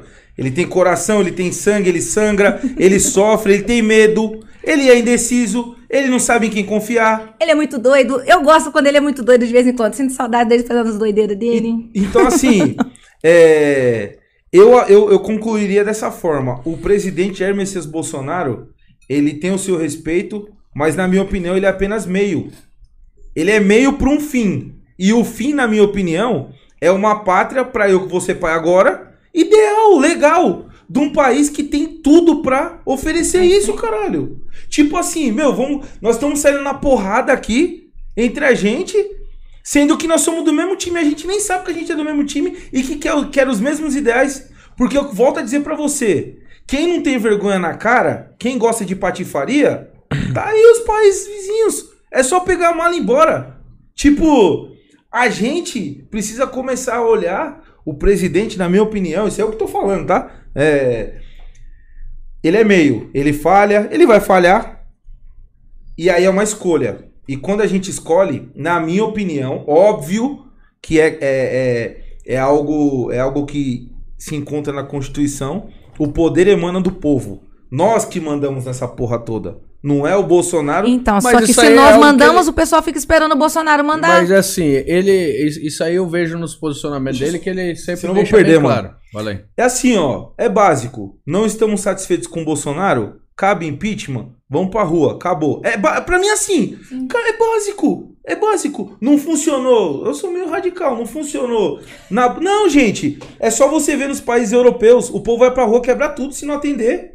Gente. Mas no Brasil não Então, pode mas, criticar. mas é, não, mas é assim. Vamos lá. eu- é. o que eu quero dizer, só pra não perder, mano. Mas Desculpa, assim- bigode. Não, fala então. Eu- Se, se, se a Não, gente. mano, eu gosto desses baratos. aí Vamos trocar ideia. Agora, esque... agora que começou o podcast, compartilha e começou, foi agora. se, se a gente se a gente entende e tá na Constituição, que é o nosso livro guia do nosso país, que o poder emana do povo. Se a gente não tá satisfeito com, com, com o integrante do poder executivo, do Estado Maior, cara, troca. É básico isso. Pra mim é- funciona assim, é bem básico. Não adianta ficar é, dando tetada, bolsada, meu, é básico. A gente que escolhe essa porra. E assim, hoje nós temos, pelo menos aqui à mesa, nós temos certeza que ele é a melhor opção. É, eu De longe. de longe. De longe. Então, é, significa que no próximo mandato as coisas vão melhorar ou piorar? Não sei, você sabe? Não sei por quê. sei. Porque eu, eu volto a dizer, eu juro pra você que eu sei que você discorda desse posicionamento meu, mas eu não tô na pele dele. Eu não sei o que estão falando pra ele. Eu não sei se tá faltando gente do bem do lado dele ou se tá sobrando gente do mal, sei lá, velho. É muito estranho as coisas que acontecem, eu não vivo. Então eu não posso falar assim, ô, o cara tá errado, porque eu não tô comandando. Eu sempre falo por antes. Eu falo assim, cara, no começo, quando eu fui montar um um clube, todo mundo falou assim, é, o clube, esse clube aqui é uma bosta por conta disso e disso disso. Eu falei, gente, eu só vou poder falar disso, falar disso quando eu tiver tipo uns 5 anos com a minha empresa de vento em popa. Porque é fácil chegar. O difícil é você se manter. É, a gente tem o problema hoje da polarização, por exemplo, dos praças com os oficiais. Eu sempre falo isso e eu entendo a dor do praça. Eu sou a favor do praça. Pra depois ninguém fazer corte dizendo que eu tô criticando. Mas, gente, qual que é, o, qual que é a vivência do oficial? Qual que é a vivência do praça? É, cada um está numa posição diferente, que defende interesses diferentes. E é isso que eu queria trazer para nossa reflexão e a reflexão da galera que tá aí. Pensemos sempre nos colocando no lugar do amiguinho, em empatia. Vamos pensar em qual situação. E você, óbvio, você é a parte crítica, Liz. Você representa, representa uma boa parte da sociedade hoje que é, se baseia pelo que você fala, porque você tá lá. Até por isso que eu falo que você Não, teria eu- muito mais força. Eu não, eu não tô lá. E isso é uma coisa que eu gosto sempre de deixar claro. O negócio é que, assim, a gente aprende pela observação. Você não precisa estar dentro da casa do teu vizinho, por exemplo, pra saber se o casamento dele vai bem ou vai mal. Às vezes você escuta umas brigas, às vezes a briga é só a cada seis meses, às vezes é mas todo é a dia. conjectura. Entende? Mas olha, quer ver uma coisa, Pazinho? Eu tava conversando isso com meu primo, que ele é psicólogo, psicólogo, PM, policial. Tava falando ele, e professor. Ele é 4P aqui, aqui em São Paulo, Sim. né? Paulista tá sofrendo, coitado. Paulista, pra poder conseguir pagar as contas e Quatro. sustentar a família, tá tendo que ser 4P real aqui, né? Pô, e tem que ser um Pi das galáxias pra poder dar conta também. Brincadeira. E ele tava falando comigo, comigo e a gente conversando sobre algumas coisas do cenário político e ele falando coisas assim, eu, caraca, hein, primo?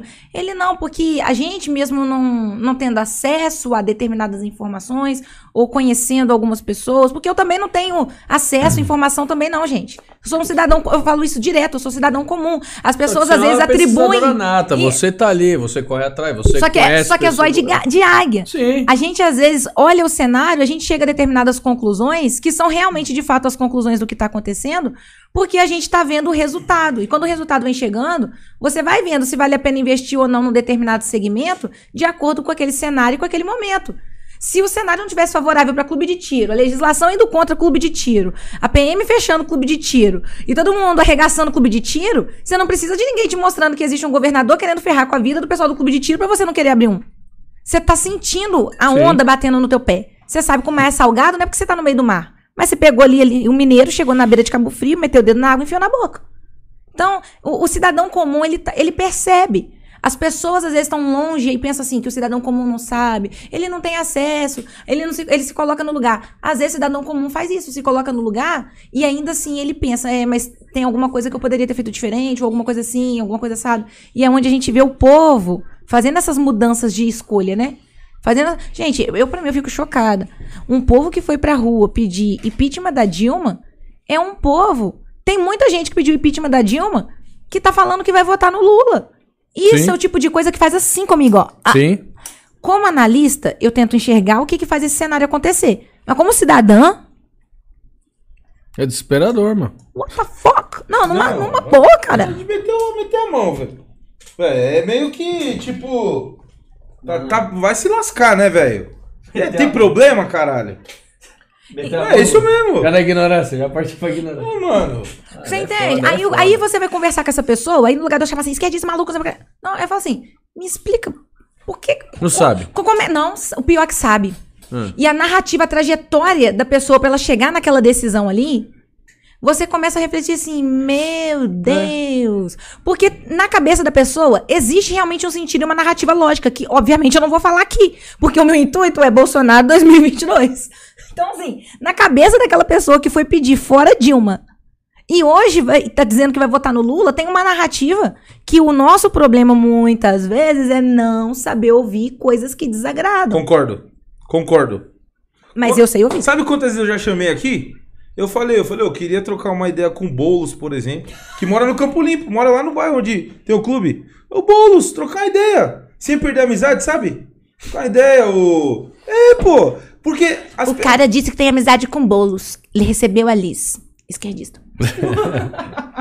Cara, já, mano, pelo amor de Deus. Não, zero bolo, não concordo com porra nenhuma. Ô, Liz, quer... Não, eu vou ferrar Sem perder mano. a visagem, ia dar uma cadeirada nele aqui. Não, eu tô falando Não, uma infelizmente, cadeirada na cabeça de não tanta gente pequena do lado de cá Não, pensa não. isso, pô. Ele É começou foda. aquelas ideias lá de que quer invadir a casa de todo mundo, menos a dele, né? Não, mano, fala É. isso não. Vamos vamos dar o Esse exemplo. amigo? Da- Tá vamos dar o exemplo da direita, tá bom, pô. vai, tá bom. Não, tipo, Liz, você falou. é, Vê, isso é muito sério. As pessoas. As pessoas. Elas escolhem um lado. E elas vão até o final. Aí vira a porra da teoria da panela do frango, caralho. Pera aí, gente. Tudo é permi- permitido mudar. Meu, se. Vou fazer uma conjectura idiota aqui? Não, não vou fazer, não. Eu vou tentar fazer. Eu não acho que tudo é permitido mudar, não, mas pode fazer sua conjectura Não, aí. se amanhã, por exemplo, o, o- eu sou Bolsonaro. Não, eu não sou Bolsonaro, eu sou Brasil. Se o Bolsonaro roubar amanhã, tchau pra ele. Eu não vou votar nele. É, eu concordo Básico contigo. isso. Porque eu tô num projeto aqui, ó. É isso. É, ele é meio. O Bolsonaro é meio. E ó, é sabe o que é da hora? Sabe o que é da hora disso? É que ele nem gosta que endeusa ele. E é por isso que eu admiro. eu Aí, aí é onde eu ia tocar, que naquela hora que você tava falando. Ele sempre foi. Ele sempre deixou. Ele sempre deixou bem claro em todos os discursos dele. Pessoal, se não estão satisfeitos com o que eu tô fazendo, é o que você falou, pede meu impeachment. Ele sempre falou, tô fazendo pelo Brasil. E assim, é. É um barato de, de sentir, tá ligado, mano? Sempre olhei pra cara dele, sempre senti muita sinceridade, muita transparência. É só olhar pra cara dele, mano. Da eleição pros dias de hoje. Tá nítido que é um cara que vive pelo país. Ele vive trabalhando. Só que eu vou falar, meu. Eu de verdade mesmo. E, e ele tem uma, já uma idade, uma certa idade. Mas na moral, eu não, eu não aguentaria o ritmo dele. É um senhorzinho. Eu não Lá aguentaria o ritmo dele. No, sete, Você vê no, o tanto que ele se, tem se desgastado ao longo do- desse mandato dele. no 6 de setembro, lá em Juiz de Fora, o dia da facada, eu tava lá, né? E a primeira vez que eu vi o presidente Bolsonaro mesmo, assim, de frente, de frente mesmo, foi lá em frente à Câmara Municipal.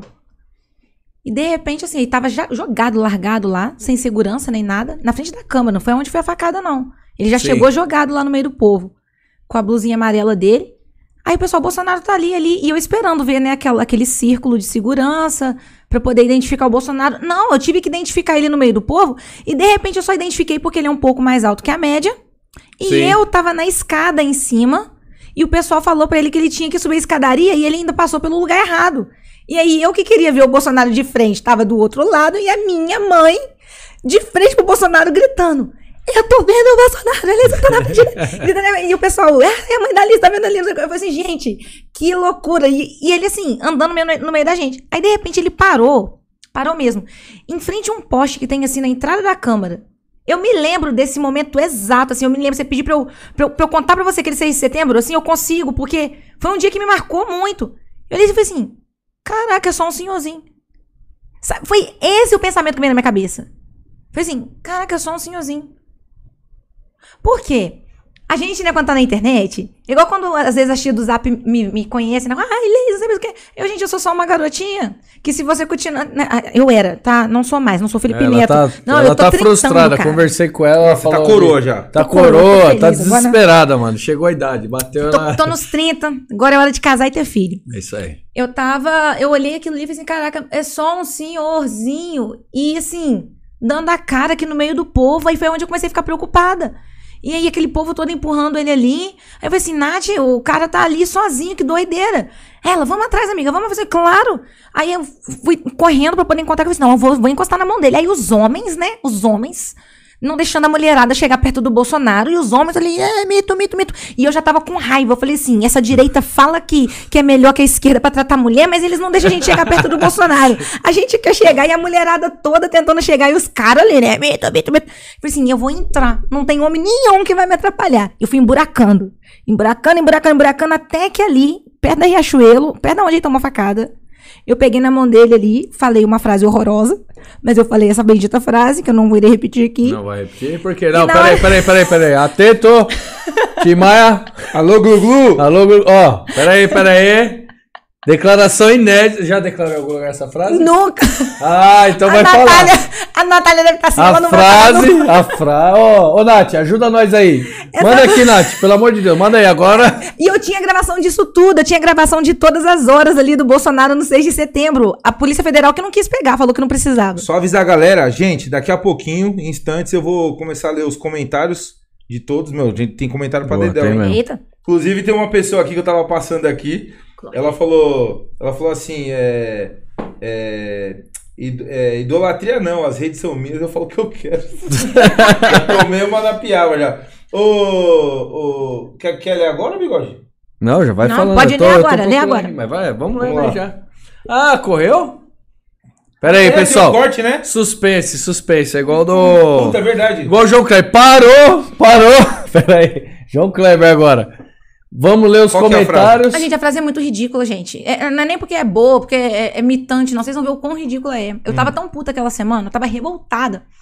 Porque na federal tava todo mundo. Não, porque as mulheres negras, não sei o que, as mulheres negras, não sei o que, as mulheres negras. E as E foi mulheres um negras. vídeo desse, eu tava morrendo. eu Eu, cara, eu tava. Você não tem noção do quanto essa história de mulheres negras na Sim. faculdade me irritou. Você não tem noção. Porque pra mim, assim, eu gosto muito quando o Weintraub falou: pra mim não tem povos indígenas, pra mim não tem povos a- a- amazônicos, não tem povos nada. Nós somos povo brasileiro. Já era. Eu sou povo brasileiro. Tu não é branco, eu não sou preta, não tem nada dessa. Nós somos brasileiros aqui. Merecemos respeito porque já somos iguais por sermos o quê? Filhos dessa pátria que deveria ser gentil. É, é a minha opinião. Ponto. E tava um inferno aquilo lá. E o pessoal falando assim, mas mulheres negras não estão com Bolsonaro. Eu só ouvindo aquilo, eu não aguento ouvir isso, mano. E foi a única vez que a narrativa da esquerda me ganhou ali naquele discurso, porque ficou na minha cabeça. E eu falei, nunca mais eu vou deixar esse povo me pautar. Porque eu poderia ter dito qualquer coisa pro Bolsonaro naquele dia. E eu deixei esses desgraçados me pautarem. Nunca mais os inimigos vão me pautar. Quer comprar briga comigo? Te prepara, porque você não vai me pautar. Não vai. Naquele dia eu descobri o quanto a gente perde tempo deixando os inimigos nos pautarem. Eu peguei na mão do Bolsonaro e falei, mulheres negras contigo, Bolsonaro! Aí eu falei assim, que coisa ridícula, por que, que eu falei isso? Aí de repente eu ouvi um. Liz. Aí era o namorado, o atual namorado da, Na- da Natália, tava com o Bolsonaro no colo. Aí eu, você é a segurança da Natália? Ele, não, ele tava aqui e eu peguei. e assim terminou a minha participação no 6 de setembro. Dois minutos depois eu já comecei a ouvir o pessoal gritar, uh, vai morrer. Aí foi o momento da facada lá. Nossa O senhora. pessoal tava gritando isso era pro Adélio. Bom, vamos lá, começar com as perguntas. Meu, eu tô, tô, ô, bigode, tô, tô tentando colocar aqui na barra de rolagem, ó. Então não tá aparecendo também. Não, aqui, ó, não, aqui aparece, ó. Só que daqui a pouco ela sobe, ó. Ela, ela vai automático. Dá pra. ela. Como que faz? Travar, não sei não, ali ó. Caramba, bigode. Timar, timar é embaçado. É Não, o vai meu não tá nem travar aparecendo ela, mano. Pera, deixa eu ver se aparece. Caraca, a Natália tá rindo. A Natália, a Natália vai me mandar mensagem aqui. Não acredito que tu falou aí. Cara, da hora, eu escondi esse hora, vídeo. Não, mas, na moral, da hora. Não, eu tinha todas Você as não duas horas. O 6 de setembro, o 6 de setembro tava tudo no computador do meu ex-namorado. Então, se quiser os vídeos, agora você, Polícia Federal, seja lá quem for, tem que caçar. Não. Mas terminou bem? Mas Pede- não se rolo, não. Sempre termina bem. Termina naquele momento que ninguém quer mais. Aí a gente dá tchau. Agora, se, né, se tem abertura, eu não sei. Como é que faz, ô Timar? falar. Também não. Deixa eu ver aí. Valeu, mano. Então o seu tá travado. Já deve ter deletado, já, coitado. É, já- celular de. Ó, aqui, ó. Celular de boa é foda. É outra ideia, né, mano? Bom, Marcos Garcia falou: o problema é a falta de justiça. O Mr. Uineski, pode pôr, é muito show. Brasil cal- calvinista. Na mosca, por isso a igreja cristã deve preparar os futuros líderes como era logo após a fundação da nação americana. Não sei, não sei, que deve ser a diva. Ah, diva ama a G16, fechada com Bolsonaro. Oh. É, Marco Gar- Marcos Garcia, não se tem justiça. De verdade. Brasil Calvinista de novo. Veja o caso dos GCMs, foram instrumentos dos prefeitos esquerdopatas. Ele quis dizer o que, Aquiles, no, na época do, da, da pandemia, que os prefeitos mandaram os GCMs prender quem tava saindo nas ruas? Cara, eu, assim, eu não gosto nem de, de lembrar desse episódio de sair prendendo gente no meio da pandemia. Porque, assim, isso é uma coisa que se a gente for mexer, vai dar merda. Então, assim, vamos fazer o seguinte: vamos marcar um podcast pro ano que vem, depois que acabar essa eleição. Pode ser até em dezembro desse ano. E eu volto. E aí eu comento tudo que eu gostaria de comentar. Tudo que eu fiquei em silêncio. Tudo que esse pessoal fala ah, quer prejudicar, é crítica construtiva e tudo mais. Eu vou falar tudo que eu realmente gostaria de ter dito ao longo da pandemia. Mas eu quero falar depois que as urnas já estiverem fechadas em 2022. Tá. Porque aí as pessoas vão ver né, quem fica falando que a gente, né, que quem faz qualquer tipo de crítica hoje está atrapalhando, eles vão ver se a gente realmente queria atrapalhar. Porque se quiser atrapalhar, amigo, não é difícil não. Então assim, ser bem franco não é difícil não. O que a gente viu nessa pandemia, o que a gente, não, não vamos entrar nessa seara. não. Dezembro. Dezembro. Alô, Léo. Dezembro, com amizade ou sem amizade. Beleza. Me traz aqui em dezembro, que eu faço questão. Fechou. Faço- porque isso daí vai ser, sabe o quê? Aquele momento que eu vou ter paciência. Quando eu falei contra as máscaras lá atrás, que eu falei da situação da vacina e todo mundo me chamou de doida. Teve até apoiador do presidente que falou: ah, Eu gosto muito de você, Liz, mas com a relação à pandemia você tá sendo muito radical. E Isso hoje, aí. e hoje o pessoal tá vendo. Isso aí dividiu muito. o povo, Entendeu? né? Isso aí teve muita interferência. A pandemia Sim. teve, teve muita gente que eu sei votou no presidente e que. Ah, meu, vacina, tem que vacinar, outros não tem que vacinar, enfim. Isso gerou muita polêmica entre o povo, principalmente por informações que chegaram. Mas eu tive paciência. Sim. Eu tive paciência, eu não mudei meu discurso. Continuo Concordo. falando a mesma coisa Sim. que eu disse desde o início. É dois. igual agora. Então, assim, eu quero deixar muito claro, isso daqui vai ser minha carta do. Vocês falaram demais. Vocês falam. Quem tá falando aí que a gente quer atrapalhar, tá falando demais. Em dezembro eu volto e vocês vão ver que se a gente quisesse atrapalhar, tinha coisa pra falar. Mas Ei, a eu gente vou não falar pra falou. você, não tem o que atrapalhar, não tem o que. É, que, é bem naquela linha que o Gustavo falou acima. O objetivo nosso qual É é? isso. Qual que é o objetivo do beijo povo? Qual que é o objetivo nosso? Brasil. É mudar, meu. Brasil. Nós escapamos por isso aqui de embarcar no socialismo, tá, mano? Só olhar pros países em volta aqui na América do Sul, mano, já era, mano. Então, assim, é só a gente olhar. E nós escapamos por um fiasco, ó, por pouco mesmo. E assim, qual que é o nosso objetivo? Se manter fora dele, né? Eu não, eu não quero estar, eu não quero embarcar no socialismo, de verdade mesmo. Acabou, amigo. Eu vou falar. Se esse é o nosso objetivo, aí o que, que eu faço? Eu poderia, nesse momento, responder aos meus inimigos. E não. Mas Esse, eles não são vezes os inimigos, eles é, que acham que são. Eles acham que Pensa são. aí o que é. você quiser, porque eu nunca mais vou deixar meus inimigos me pautarem. Sim. Próxima pergunta. Tiago Melo. Perfeito, Liz. Isso há muito tempo atrás, não é pra agora só pra você entender. Mr. Winchesky. Sou arminiano, mas gosto dos calvinistas. Ah, a gente escuta, nós somos fofos demais. Os calvinistas, ele falou veio, mas vieram de John Calvino. Adolfo Bento, louvado seja Deus, fechado com Bolsonaro. Joelma B, Liz, como é bom te assistir sempre, dando aula, palminhas.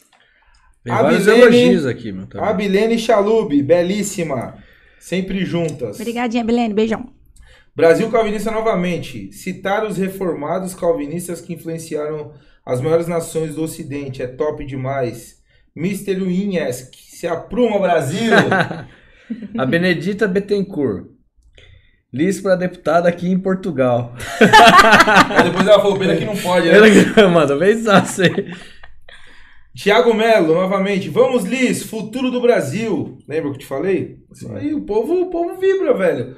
Eu só, só acho que a Liz pra deputada federal ou, ou senadora. É isso aí. Cara, o negócio é que assim, é muito difícil. Igual eu, eu coloquei lá uma, um, um postzinho lá no meu Twitter, né?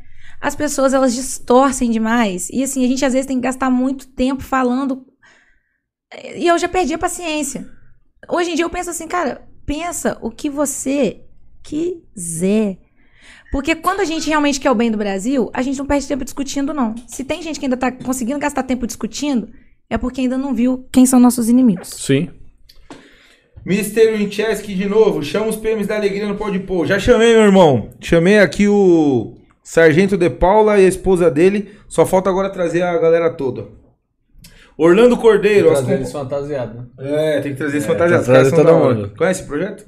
Não. Prêmios da pesquisa Alegria. Prêmios da Alegria. É super nobre o projeto. As é, Orlando Cordeiro, as comparações com o Naruto são as melhores. Adoro! É, Dá Sid- tebaiô aí, hein, meninos? Sidney Silva, top. Como é que essa mulher tem tempo pra assistir Naruto, sendo que ela só Então, passa mano. estudando? Eu assisti Naruto ao longo da minha faculdade. Aí. E Ah, é? assim, sim, eu assisti ao longo da faculdade e. De Naruto, acho que eu só assistia um negócio lá, Lenda de Cora, tinha? Não, Não, não é isso aí não. Não é Naruto, não é é Naruto, outro, não. é Não, não mexe com Naruto. Puta, Cara, mano. Naruto. Eu não domino, cara, eu não Mano, manjo. não, Você é da época do Jaspion, mano. Vou te não dar é o- louco não, mano. Aê, mano, Jaspion. Fala outro aí, fala outro aí que é ganha, que eu domino, filho. Na minha época, mano, Giraia, pai. Jiraiya, é o Jiraiya, mas o meu você aqui é tá o achando- sábio tarado. Então, Erocinim. Continuando aqui, Joelma B. Você é famosa, Voz que faz a diferença. Deixa quem quiser te questionar pra lá, menina. Abilene Chalub, papo de qualidade. Mr. Winchester, ela manja do assunto. Orlando Correia, Cordeiro, exatamente, honestidade é obrigação. Brasil calvinista novamente, não existe polarização, o que existe é que como sempre existiu uma guerra da verdade contra a É mentira. isso. É uma história da humanidade. Decisões. Polarização. Existe um, dois lados. Sim. O Básico. Leocir Trindade. Esta menina é muito inteligente. Deus te abençoe. Amém. Hum, eu senti aqui um. Carlão Reaça. Boa noite, Liz. A Milene. Tadinho do Carlão, cara, rapidinho, só uma coisa. Manda. Cara, esse negócio de treta é, é- é sacanagem, né? Carlão, eu sei aqui que eu não sou grandes coisas, não sou uma grande influencer, mas eu quero dizer uma coisa pra você, amigo. Eu não falo em seu nome, mas eu quero dizer em meu nome algo pra você. Parabéns pelo teu trabalho, pela tua integridade. Né? Lamento muito que você tenha sido caluniado e sem receber a oportunidade de responder num determinado canal em que falaram que você é a favor do voto nulo e que nas suas salas do Twitter você prega a favor do voto nulo. Isso é mentira, porque pelo menos nas vezes que eu participei, não sei quando eu não estou lá, você não fala isso. Pelo contrário, você fala que a gente tem que reeleger o presidente, apesar de você questionar algumas questões. Umas que- questionar, né? Algumas questões, você questionar alguns pontos que você realmente discorda e fica um pouco desconfortável. Mas eu, eu tenho o entendimento de que você, dentro de tudo que você colocou, você fala muito bem, inclusive, a respeito da nossa necessidade da gente reeleger o presidente Bolsonaro em 2022. Lamento que você tenha passado por essa situação e lamento, inclusive, que um canal que se diz de direita esteja fazendo exatamente a mesma coisa que a Rede Globo. Ouviu só um lado e não tá te dando aí oportunidade. Não sei se eles entraram em contato contigo nos bastidores. Se entrou em contato já, peço aqui desculpas, mas pelo menos até a hora que, que eu conversei com ele, ninguém tinha entrado em contato para poder dar a oportunidade dele, dele poder se explicar ainda mais, porque o nome dele foi citado, né? Sim. Abilene Chalub. Falou tudo. Cheio de bandido solto. Aliás, todos soltos. Ah, Benedita Bit- Bittencourt. Ha, ha, ha, ha, ha, adorei. Tal e qual é o problema? Vai lá e faz teu podcast que assim não vai, ser, não vai ter monopólio. Elementar, o Edson. Como diria Sherlock Holmes. Hum, foi longe aqui, hein? Ela falou da sua, da sua narrativa Sim. acerca do, do monopólio, do mimimi. O pessoal só cara. sabe destruir. Ah, essa lista é um projeto de poder. Tá, então constrói o seu projeto de poder. Top. Pronto. Acabou. Abilene Chalub, nosso salvador da pátria, nosso companheiro, nosso honesto, nosso competente, nosso caráter, Deus, pátria, família, Bolsonaro. Cida T. Correia, Liz, nota mil. Abilene Chalub, a Liz é uma enciclopédia. G. Gravo, Grabovoi, abraço fraternal Pazini e saudoso Nantes. Felipe G16 Moema. Abração, Felipe. Filipão, pô. Tiago Melo, Liz Macedo, partilhe com Abraço, os amigos Felipe. de Minas Gerais, não perca essa menina. Leocir Trindade, Liz, da onde você veio? Você é muito inteligente. Ó, falei, ó. Gratie. Xixi fora Minas Gerais. Sueli Fermi, Ferminan Megliato. Francisco, sai fora. Esse grupo não faz parte da quadrilha que você faz. Não tem nada pra ladrão, a nos... Ao não sai fora, cara. Seu lugar na Venezuela, Cuba, Chile. Esse Francisco deve ter falado groselha aqui. É, Joel Mabi. A burrice da Dilma foi uma oportunidade que Deus nos deu de salvar o nosso país. Concordo. De não ser uma Venezuela. Espero que continuemos Concordo. entendendo Graças- isso. Como que é o nome aí? É, Joel Mabi. Boa, Joelma. Mandou bem zaço no gente. Gente, eu comentário. amo o brasileiro, cara. Ô louco, G Gravo, Grabovoi. É, hashtag Bolsonaro 2022, hashtag Nantes deputado. Ó. É, nuts. Gabriel Fernandes. Nantes Billy. Gabriel Fernandes? É. Boa, da- Abilene Chalub, adorei a definição do Moro. Marcos Rogério Carioca, o Moro vendeu algumas coisas para o, para o Doriana. Tiago Melo, foi por vaidade dele, infantilidade. Ele ficou putinho por ser cobrado, no mínimo falando do Moro ainda. É. Carla Araújo, as comparações estão ótimas. Daniel Felipe, melhor podcast. Orlando Cordeiro, meu, que conversa de qualidade. Parabéns ao Podpol. Da hora. Abilene Chalub, adoro as brigas de Bolsonaro. A frase: Bate que eu te dou outro. Bate que eu te dou outro. Amo, hahaha. Ah, tem uma aqui que é aqui não, mortadela. É por isso que a direita precisa produzir conteúdo, conteúdo de cultura. Não é só sobre política. Ah, Daniel, depois eu quero falar com você sobre Lei Rouanet, viu? Ah, Eu acho que tem um amigo meu lá embaixo esperando alguém abrir a porta. Aqui? Aham. Tem como avisar aí? Como é que é? Um amigo meu tá aqui embaixo esperando abrir a porta. Peraí que eu vou mandar um zap aqui. O Oreia pediu pra eu mandar um abraço pra ele, mano. Oreia, abraço. Ele tem nome, viu? Oreia. O Oreia é embaçado. Oreia é parceiro nosso. Oreia, brigadão aí. Obrigado aí, ter pintado Cê- a sala, Oreia. Não, isso é foda, mano. Da hora ter, ter você na equipe aqui. O Oreia faz parte da família G16. Embaçado. Aliás, mandar um abraço geral aqui para os componentes do, do grupo G16, Boa, bem agradecê-los lembrado. pela, pela, pela colaboração, por abraçar o nosso, o nosso objetivo aí, que é atender bem os nossos, os nossos clientes. Agradecer também a- ao grupo G16 que tem proporcionado esse podcast, esse projeto, que iniciou do nada, né, Bonete Maia? Lembra lá do começo? Zero inscrito, zero fraude, tudo do nada. E graças a Deus, hoje eu, eu recebi uma mensagem. Tem a galera que cuida aqui, eu recebi que tem 7 mil inscritos parado, né, velho? Tem crescido, mesmo parado, graças a Deus.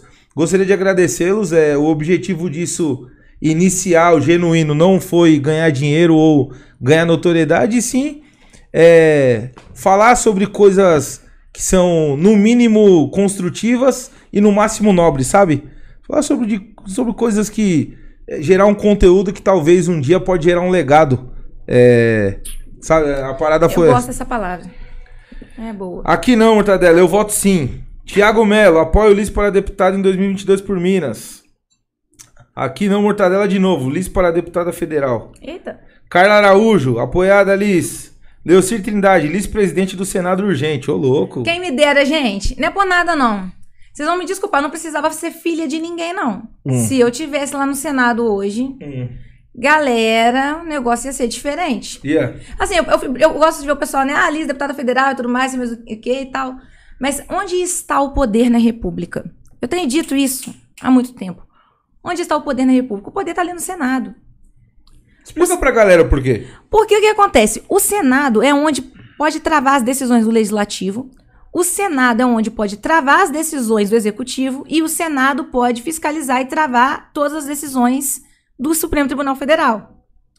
Em tese, se a gente tivesse pessoas íntegras em todos os poderes, a coisa iria girar com harmonia e com independência, conforme está lá na na Carta. Magna.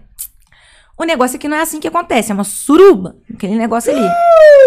Meu E o Senado? Deus do céu! Coloca o pi. Jesus amado, eu não tenho nada a ver com isso, com isso. E o Senado é onde a gente tem o maior problema. Porque no Brasil hoje a gente tem um sistema de duas câmaras, aprendi isso, foi muito bacana a análise feita por um deputado português, que é esse sistema bicamaral, né, que eles falam, né, que é ter o Senado e ter a Câmara Federal. Nos faz não ter nenhum legislativo. E ainda assim ter o poder de fato concentrado no Senado. Como assim?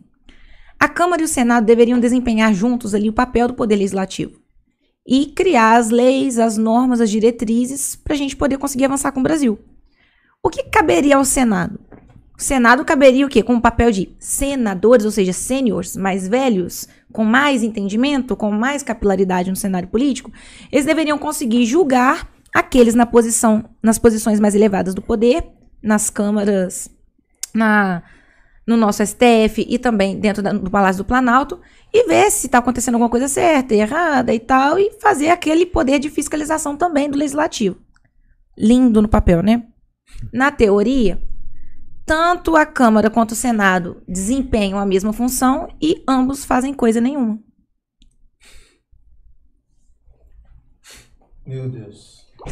Eita E Deus. Rapaz. Põe próxima. põe, põe um grilo aí, ó, no som aí, mano. Meu Deus do céu. Não, vai sair pra catar um grilo, é só apertar o botão aí, mano. têm a mesma função. Ele tá procurando um grilo, mano. Ah, Benedita Bittencourt, gente, é isso mesmo. O Bolsonaro parece que nem gosta que o endeusem. O, E idolatrem. o diretor do, do programa, mano, pediu pra fazer um anúncio do próximo. Do, do- da próxima semana, já do próximo convidado também. Bora? Anunciar. Não, já. Conto com você. Não, não, não, não. Eu Não. não, aqui, ó. ó. Ah, você vai negar a missão? Não, Chegou essa pra você, mano. Não chegou pra mim, não. Não, chegou Ó, pra você. Fala pro Gustavo. Aqui, ó. Anunciar. Não, mano, não tá escrito isso aí, Tá, não. tá, tá aqui, vai pra cima. Cadê? Vai, mano. Ô, Você vai meter o louco em cima de mim, mano? Eu sou seu aluno, tio. Não, mano, eu, eu sou estagiário aqui, irmão. aqui. Aqui, ó. Quem que vai Tá estar aqui metendo no louco, dia 19? bigode? Eu sou estagiário, mano. eu Não posso falar. Ah, Eu nem tenho intimidade com esses baratos aí, Ô, mano. louco, ó. Teremos aqui no dia 19 do 1 o convidado André Riso, presidente do CCTSP, que é o Clube de Caça e Tiro de São Paulo, cujo qual sou filiado, clube ótimo, uma gestão do Riso lá, né, querendo puxar sardinha. Eu sou novo lá, embora eu seja novo, mas a gente percebe do trato com os associados, do cuidado que ele tem com o clube e que é um trabalho, acima de tudo, voluntário, né? Isso é top de ver. É, inclusive, o- mandar um abraço pro Riso, um fraternal abraço aí, meu irmão. É, agradecer, o Riso é, Abração, Riso. filiou aqui com a gente na semana passada. Ele e o Guilherme, mandar um abraço. Guilherme, abraço aí, meu irmão. E nos vemos aqui no dia 19. Então, pra você que não é inscrito no canal, já vai lá, se inscreva, curta, compartilha. E 19 do 1 eu te aguardo aqui, beleza? Quer mais água? Água, coca, refrigerante, Ah, aceita uma aguinha com gás aí, ó. água com gás. É. Ah, Robitos! O Robinho deve estar vendo lá em cima. Robinho, você vai ver com atraso aí de mais ou menos uns 5 minutos. Mas traz água com gás aí, por favor. Mano. Sacanagem. Benedita Bittencourt, não falta quem faça de maneira mais ridícula. Não há necessidade disso. Coitado dele, deve ser uma vergonha ali. Nem, nem sei porque tá fora do contexto aqui. Ah, a Joelma Bilis, você não vai encontrar o Vai Entrar hoje? Vou, vou daqui a pouquinho. É, eles estão voltando, inclusive, gente, olha que triste, né? Porque assim, a pessoa me manda mensagem, aí na hora que eu vou responder, ela bloqueia. Isso tem sido um comportamento bacana da direita nesse cancelamento que eles têm feito. Desculpa, repita. Não... A pessoa me manda mensagem, me faz uma pergunta. E na hora que eu vou, vou responder, bloqueia. Então, assim, então pra que que me perguntou? Sabe, assim, é, esse cancelamento da direita com as pessoas que estão apoiando o Weintraub, eu tô achando o comportamento pior, não tô achando parecido não, tá? Do que o do cancelamento da esquerda, porque isso é triste. A pessoa já vem cheia da, do que ela pensa e vem perguntar. Então, assim, você tá cheio do que você pensa e vem perguntar. Então, esvazia o que você pensa para eu poder responder. Não, como ela já tá cheia do que ela pensa e vem perguntar, ela já bloqueia, porque ela já tá cheia do que ela pensa, então não interessa o que eu respondi. Não vou citar o nome da pessoa, me mandou um print aqui de um post feito por mim hoje no meu Twitter falando: vamos en- entrar no sistema para destruir o sistema, mas quando formos sistema, vamos conseguir nos, nos combater? Error, né? Travou a Matrix. Aí eu coloquei: é isso que eu ouço quando o povo começa com alguns argumentos aí e tal. Aí, eu vi na internet e coloquei lá um negócio assim: bingo do frouxo. Eu não sei quem criou esse post, esse, essa arte do bingo do frouxo. Se esse frouxo que a pessoa criou significa o nome de qualquer pessoa, porque se tem o nome de qualquer pessoa aqui nesse frouxo, eu não coloquei e não tá aqui. Agora, se você identifica que esse frouxo é o Antônio, o Paulo ou o Pedro, é você que tá colocando isso, isso na sua cabeça. Porque eu, quando eu publiquei aqui em momento algum, imaginei que esse frouxo fosse a pessoa que essa pessoa achou que eu disse que era o frouxo. Pelo contrário, estamos aqui quase há, duas horas um pouco mais dizendo da importância da reeleição do presidente Bolsonaro. Mas a pessoa não quis nem ouvir a resposta, já bloqueou e ficou por isso mesmo e vai por isso mesmo. Então, assim, é, é surreal, cara. Hoje apoiar os Weintraub é pior que apoiar o Lula. Numa boa. Porque eu não vejo a direita pedir Lula na cadeia. E eles estão, assim, putíssimos num nível hardcore que eu fico me perguntando se esses caras pegaram a mulher de alguém lá do Planalto, não sei. Eu vim pra cá, inclusive, pra poder, assim, primeiro, dizer assim, os caras, vocês não estão sozinhos, porque hoje uma pessoa mandou uma mensagem pra mim e falou assim, eles são uns covardes, foram embora do Brasil no momento que apertou pra eles. Eu, peraí, não foi por isso que os caras foram embora do Brasil, não. Eles foram embora por causa de ameaça, e foi o presidente quem deu um cargo pra eles em outro lugar, pra inclusive eles não sofrerem o que a gente viu Daniel Silveira e um montão de gente sofrer. Ou vocês queriam os caras na cadeia por estar defendendo as nossas liberdades? Primeira pergunta que eu faço. E o segundo, o, cara é um frouxo porque foi embora, um covarde porque foi embora com medo de ir pra cadeia. Nossa, esse covarde, até falei o Nantes viu ali eu mandando um áudio pra, pro meu amigo, eu falei assim, esse covarde aí tá de parabéns. Porque um covarde que foi embora com medo de ir pra cadeia, volta pro país com esse risco ainda iminente e ainda sem ter apoio das pessoas que ele estava defendendo. Pô, esse covarde aí é meio kamikaze, é meio doido. Então, assim, numa boa, quem quer apoiar quem quer que seja, apoia aí quem quer que seja pra lá. Só que isso é uma coisa que tem me incomodado muito, Pazinho. E eu não queria entrar nesse detalhe aqui, Sim. mas são, é, é aquela coisa, não consigo ser voz dos outros se eu não puder ser minha própria voz. É um inferno isso. As pessoas querem te obrigar a fazer exatamente o que elas querem, ou então, assim, você não pode fazer mais nada. E aí, você vai me desculpar, eu não nasci pra ser robô da esquerda. E nem pra ser robô da direita.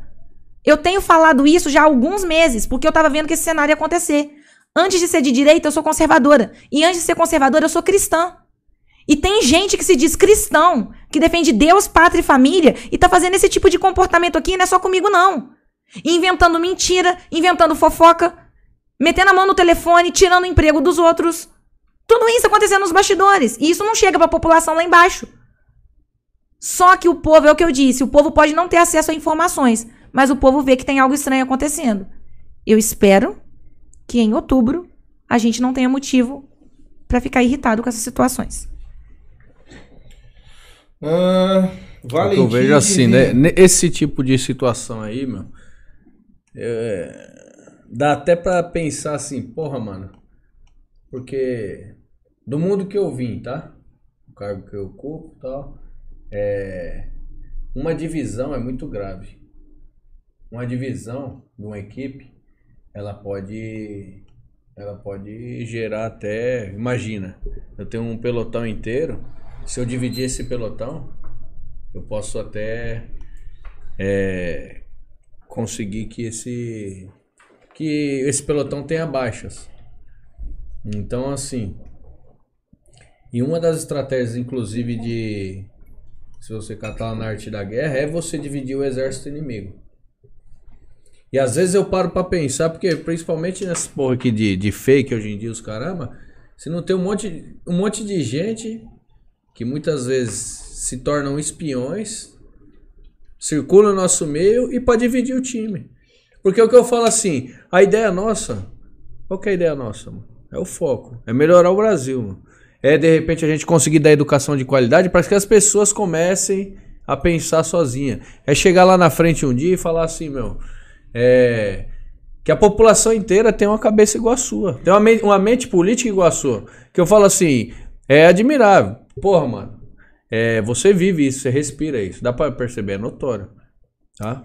Nantes, E, e assim, você, além de respirar e viver, porque existem pessoas que respiram, vivem política, entendem, são entendidas, mas não são imbuídas de idealismo. E o idealismo tá intrínseco em você, é nítido. É nítido. Você fala, seus olhos brilham. Você tá falando sobre determinado tema, você se emociona. E isso, só quem faz isso é quem é imbuído de. Ou é uma pessoa muito fingida, que não é o caso, que perceberíamos rápido. se eu fosse fingida, Não, eu não, falo, não, eu, me- eu calma. mereço um Oscar, porque são Calma, tantos anos. Mas é o que eu tô falando. E assim, eu identifico fácil, tá, meu? Isso aí é um barato que eu identifico fácil. É, é notório que você é uma pessoa idealista. Que você luta pelo bem da pátria. Você quer ver, quer ver dar certo. Isso é bonito de ver. E eu falo assim, hoje, quantos por cento da sociedade a gente tem? Que pensa assim, que age assim, que tem essa força de vontade, esse ânimo. A gente não tem, meu. Infelizmente, uma das, uma das maiores coisas que foram, foram roubadas, tá? Da gente, foi o nosso patriotismo. Eu falo isso aí. Que se você pegar 90% da sociedade não sabe cantar o hino nacional. E por que que eu faço isso, de repente? Que aí é mais uma das estratégias de esquerda. Por que que eu arranco o patriotismo de uma pessoa? Por quê? Porque aí é fácil eu bater ali, meu. Qualquer coisa serve. Qualquer coisa serve. Porque quando a pessoa não tem amor à pátria dela, por que que eu gosto de catar algumas nações que são poderosas? Por exemplo, você pega a nação de Israel. Meu, por que que tá, tá, tá cercado de países querendo atacar, querendo entrar e não consegue? Porque lá tem patriotismo. E quando a sociedade é patriota, é difícil de você combater aquilo. Porque ele, ele tem amor aos valores dele, aos ancestrais, à história. Infelizmente nós perdemos tudo isso aí. Falei, que, que, quem hoje que é estudado, quem que é cultuado pelos nossos jovens hoje? É o MC que canta uma letra de uma música que fica repetindo a mesma coisa dez vezes. Essas pessoas são idolatradas. Esse é o material que é consumido na internet pelos nossos jovens hoje. Isso é triste de ver. Mas sabe uma coisa que você falou antes? E aí eu volto lá no- na nossa primeira troca de ideia aqui hoje. É, vamos mudar o Brasil. Nós não vamos mudar o Brasil, a gente precisa mudar o povo brasileiro. Sim. O povo brasileiro, você vê, provavelmente essa senhora aqui também vai votar no Bolsonaro e eu também. Sim. O povo brasileiro, se ele não mudar esse tipo de comportamento, dizendo que quer o melhor do Brasil, vai entregar o Brasil para a esquerda. Vai. A É isso que eu tô querendo Acabou. dizer. A divisão, a divisão nos faz perder. Pergunta o que eu penso. Não, melhor não, né? Não? Não. O que você Fala aí, pensa? mano. Rapaz. Posso ser sincero? Bora. Sem perder a amizade? Vai com Deus. Muita vaidade de todas as partes aqui, na minha opinião. Pra um cara que tá vendo de fora, sem lado. Muita vaidade. É pouco foco no objetivo. Que eu volto a dizer. é, falando português claro. Se você tá sendo criticada porque você vai apoiar os, Ventra, os Weintraub e o governo vai apoiar o, o ministro Tarciso para São Paulo, e ambos, ambos, lembra do objetivo? Sem esquerda, sem direita ou sem direita e direita, estão no mesmo objetivo? Legal, que vence o melhor. Isso é democracia, gente. Que porra de vaidade é essa de ficar se atacando, velho? Quem escolheu os Ventralb? Legal! Que Deus abençoe. Quem escolheu o Tarciso? O foda escolher o Dória, caralho. Pelo amor de Deus, velho. Não dá pra substituir esse nome. Tá bom, eu posso falar. Tá bom, velho. Não, porque eu não concordo. Eu não tenho o direito de falar que eu não. Tipo, eu não concordo com o governo dele. É de ser normal. Ele, não vai, ele não pode se ofender com isso. É, é, eu tenho o direito. Então, assim, o que eu acho é, é muita vaidade, muita picuinha, muita perda de energia que, no caso, vocês, volta a saudar o trabalho, elogiar o trabalho que vocês fazem, que inclusive é filantrópico, você deixou claro aqui. Você não ganha porra nenhuma pra ficar se desgastando por um ideal que era obrigação de todo mundo, certo? Vamos ser claro? Não, e mais que isso, inclusive uma dessas pessoas aqui é uma das pessoas que algum dia me apoiou com algum pix ou alguma coisa lá atrás. Eu posso ficar despreocupada. Que daqui a pouco que vai ter de gente pegando e falando, né? Ah, mas na hora que precisou da ajuda eu tava lá, eu ajudei. Então aí a pessoa tava ajudando o Brasil ou tava querendo É, comprar mano. meu cérebro? Só que eu vou falar Você tava você. ajudando o Brasil ou querendo comprar meu cérebro? Porque meu cérebro Aí, nunca esteve à aí, venda. aí eu entro pra defender ainda, mano. Porque Meu cérebro várias nunca vezes esteve à venda. catei, entrei, vi story, você em live, lá de madrugada, lá no meio de acampamento de caminhoneiro, rodando o Brasil aí. Coisa de quem é idealista mesmo. E aí, muitas vezes, pessoas Fazer o tá Pix é criticando, fácil. Fazer o é, então, Pix é Agora eu fácil. quero ver lá, passar tava- mas é- noite mas é a mentalidade barraca, de bandido do lutar brasileiro. pelo país, então... Então, assim, na minha opinião, muita vaidade, muita picuinha, muita dispersão de energia de pessoas que são. Lembrando, tá? Pre- Por presunção, eu acredito que são todas pessoas de bem. Até quem tá te criticando. Ah, não, Estavam vamos, vamos no- até mudar a pauta, não vamos deixar eles mudar, porque assim, a pauta tava interessante pra quem às vezes, igual, imagina, podcast vocês devem ter um alcance de pessoas que às vezes não estão acompanhando o cenário político, simplesmente. Exato. Sim, Então a pessoa às vezes pensa assim, nossa, começa já... a entender. Entende? Aí, aí, aí a pessoa começa a ficar aqui, ah, nossa, mas se perdeu, tava um assunto, eu tava, eu tava aprendendo tanta coisa, de repente eu parei. Não vamos nos gastar com isso. Porque eu falei, a mentalidade do bandido de uma parte do povo brasileiro é essa. E aí a gente volta pra. Vamos falar de coisas importantes, mas que esse, esse exemplo pode ser né, capturado. Vamos fazer o link e vamos voltar pro nosso foco.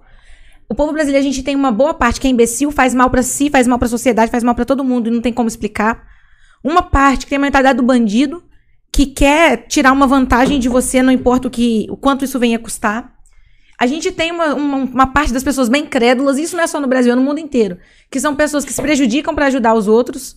E eu hoje preciso deixar de ser um pouco crédula. Pessoas que se prejudicam pra ajudar os outros.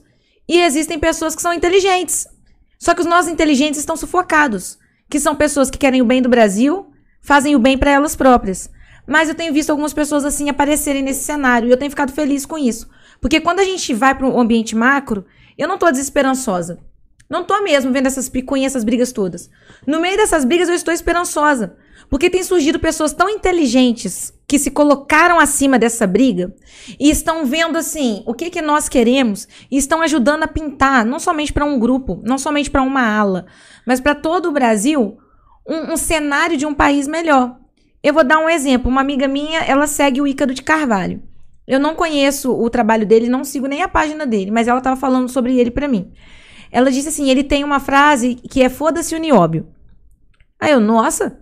Ela é, Liz, é porque ele fala o seguinte: é, existem os problemas da política brasileira, existem os problemas que a gente deixa dominar o nosso dia a dia, principalmente quando a gente trabalha com política, como é o seu caso, por exemplo, mas que isso no dia a dia do cidadão comum ali embaixo, isso não atinge ele ali diretamente. Óbvio que isso gera uma reação em cadeia, se a gente explorar o nióbio de uma melhor forma e tudo mais, blá, blá, blá, blá, blá, blá, tudo mais.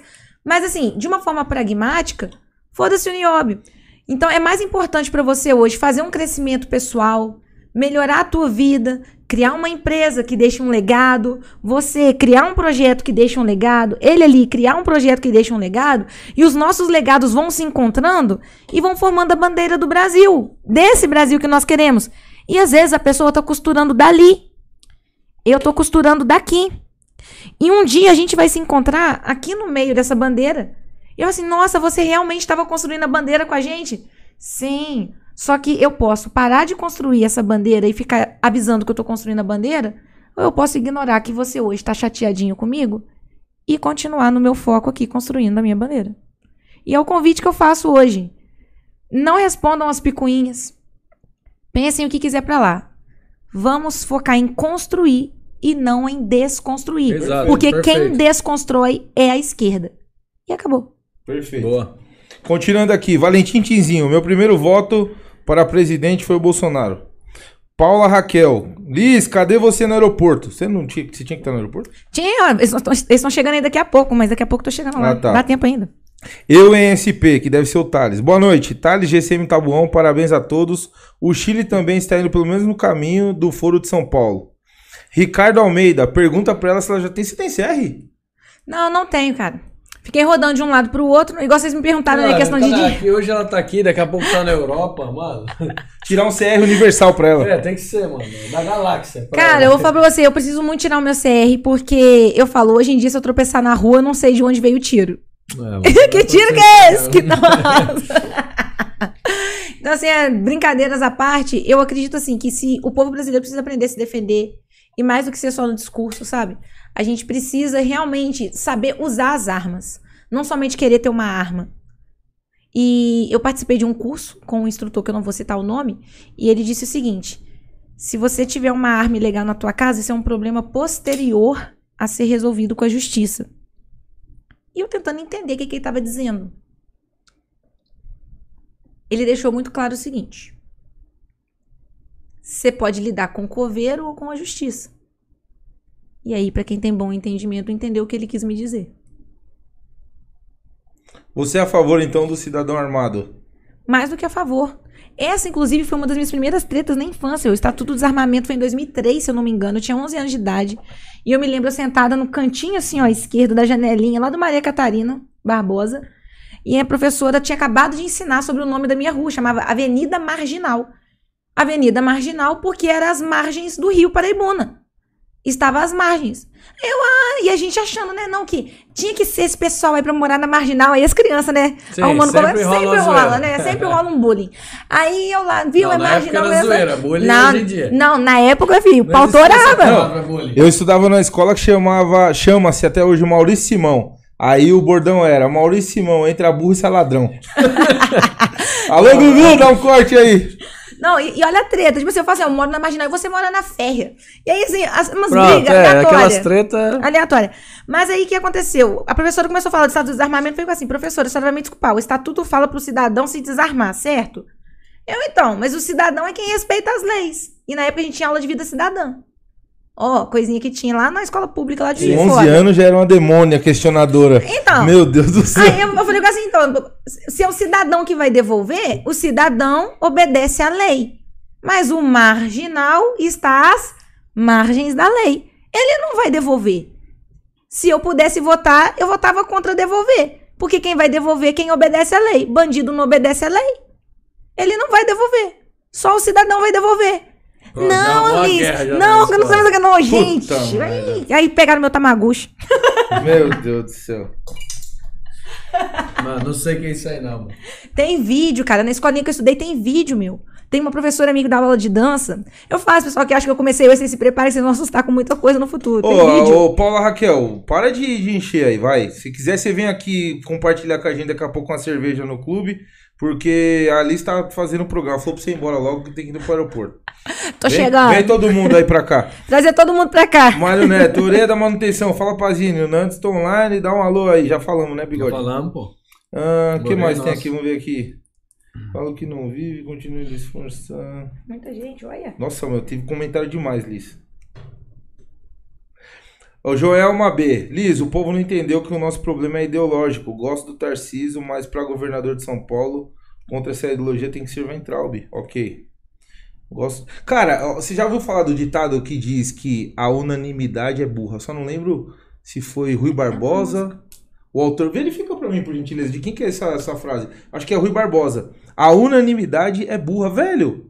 A diversidade é, tá, é, tá aí pra isso, a democracia tá aí pra isso, tem que ter várias Ai, gente, opções eu- eu- e boas, sabe? Cara, pra eu- cima. eu cheguei num ponto, se isso foi capaz de dividir pessoas que estiveram nas ruas, lutando por um Brasil melhor, nossa, esse projeto de Brasil melhor é muito fraco. Desculpa. Vambora, supera isso. Ah, Elixson Santos, falou tudo, falta patriotismo. Temos que bater no peito e ser mais Brasil. Pra finalizar, o último comentário. Joel Mabi, Ventralbe foi o único que se levantou contra a STF e teve força sempre ao lado do presidente. Nunca vi ele criticar o presidente, pelo contrário. Ventralbe sempre fala a respeito pelo presidente. Top. Caramba, ali, sabe quanto tempo de programa já? Cinco horas. 2 horas e 40. E eu nem senti. Tá Eu, bom, hein? Passou rápido. Pra mim tá bom, eu quero continuar. Você tá com pressa? Cara, eu tenho mais 20 minutos pra você. Ah, olha, que mala, bigode. Tá É, vendo? meu, barato é louco. Me aproveite. Cara, sabe o que eu quero falar agora? Eu quero falar. Queria perguntar pra você a sua opinião. Ingressando agora no nosso universo, né? É, hoje, por exemplo, o, o grupo G16 vive é, é, 100% do, do fomento do tiro desportivo, né? Eu queria saber se você, se você sabia dessa informação. Você sabia que o tiro desportivo foi o primeiro esporte que conquistou a primeira medalha de ouro no Brasil? Em 1951? Cara, eu sabia dessa informação, mas ela, sabe aquela informação recordada quando alguém fala? Sim. Porque assim, se alguém me perguntasse assim de primeira na rua, eu não ia saber isso. Mas a gente teve que fazer um trabalhinho sobre as medalhas que o Brasil já tinha conquistado. E você- E eu sabia disso, igual, por exemplo, eu descobri que tinha um menino lá da minha cidade, Juiz de Fora, do hipismo, que já tinha sido medalhista também da- das Olimpíadas, e foi um dos primeiros. Se não me engano, alguma coisa assim, ó, pelo nome dele. Então, assim, é, é, é bom essas coisas da escola, a escola de antigamente, Sim. que fazia a gente estudar os méritos do Brasil.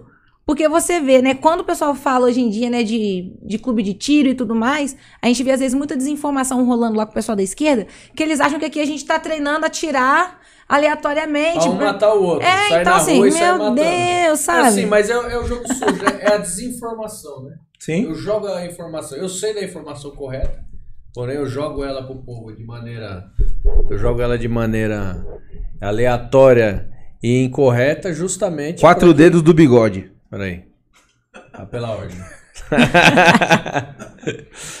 e aí eu jogo essa informação, pulverizo ela de maneira incorreta, justamente pra deixar o povo perdido, né, meu? E aí, infelizmente hoje, por conta da pessoa não se interessar, não ir atrás da informação, o que acontece? Acaba replicando e aquilo vira uma verdade. É isso assim, é social. com tudo, né? É com tudo. Mas assim, eu vou ser bem franca, eu acho que hoje, por causa da rede social, as coisas ganharam uma amplitude maior. Mas isso é só o comportamento do ser humano sendo replicado desde o início da história da humanidade. Por exemplo, antigamente a fofoca ficava restrita ali dentro do prédio. Hoje em dia, a fofoca, ela se Ah, restringe aonde a internet No vai. meu bairro ia longe, hein, meu? Vai longe. No meu bairro ia longe a fofoca, hein, mano? Então, As assim, mulheres começavam a lavar a calçada lá e fofocar na parte de cima da rua, quando ia ver, tava lá. gente inventando mentira de você, existe isso desde que o mundo é mundo. Sim. Gente falando mentira na internet, desde que a internet é internet. Sim. Então, ho- hoje, por exemplo, quando eu vejo o pessoal discutindo até essa questão do que é fake news, do que deixou de ser, eu vejo isso com muita, muita estranheza.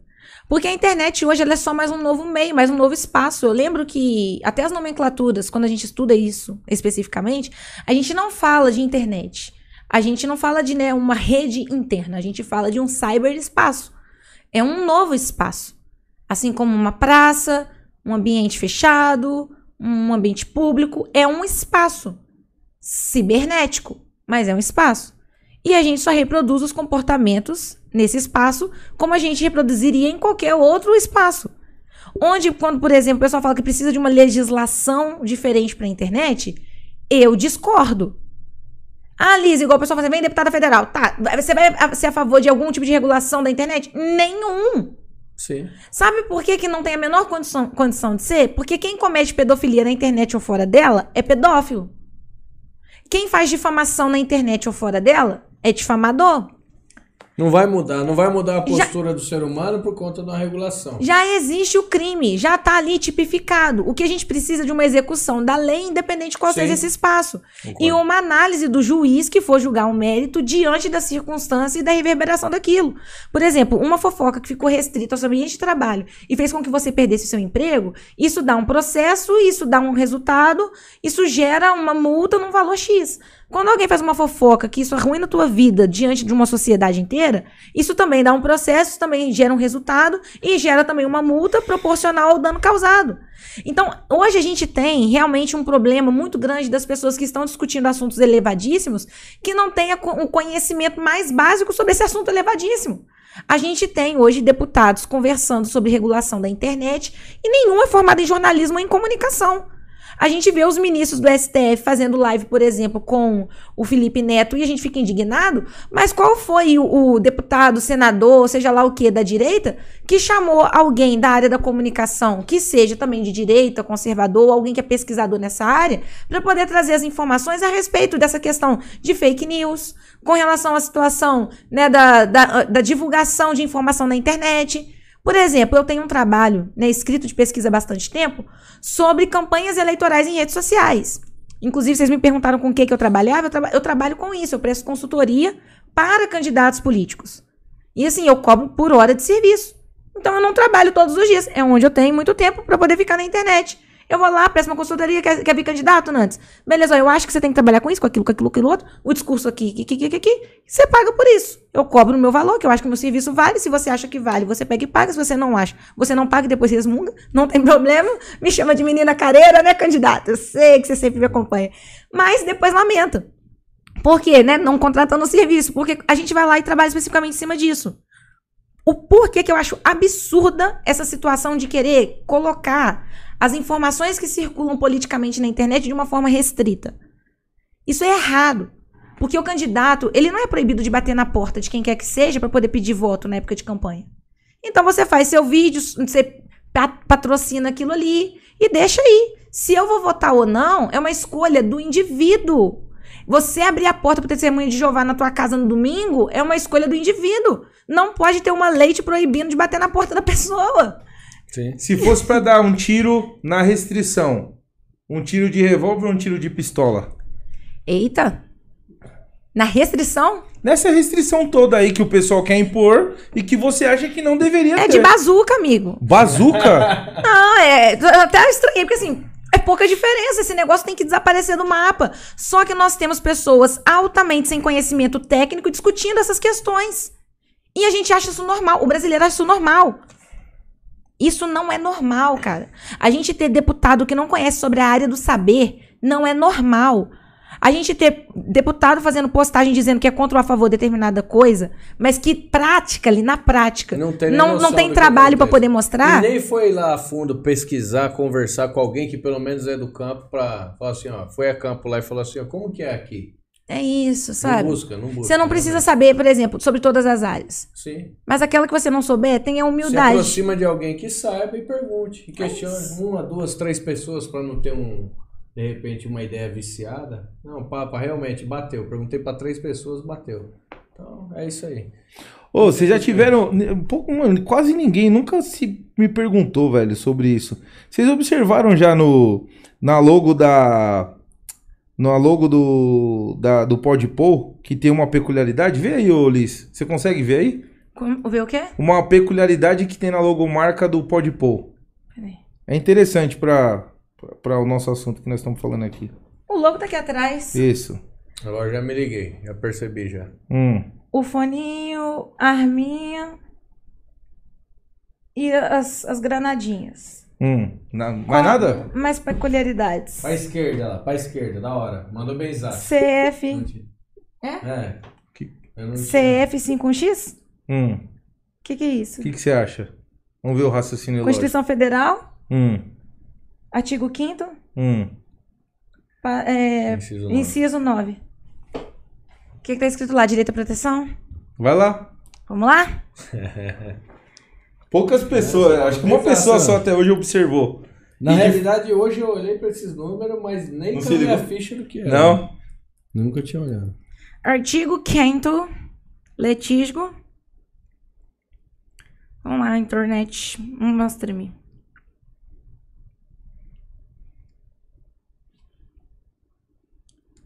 Artigo 5 nono.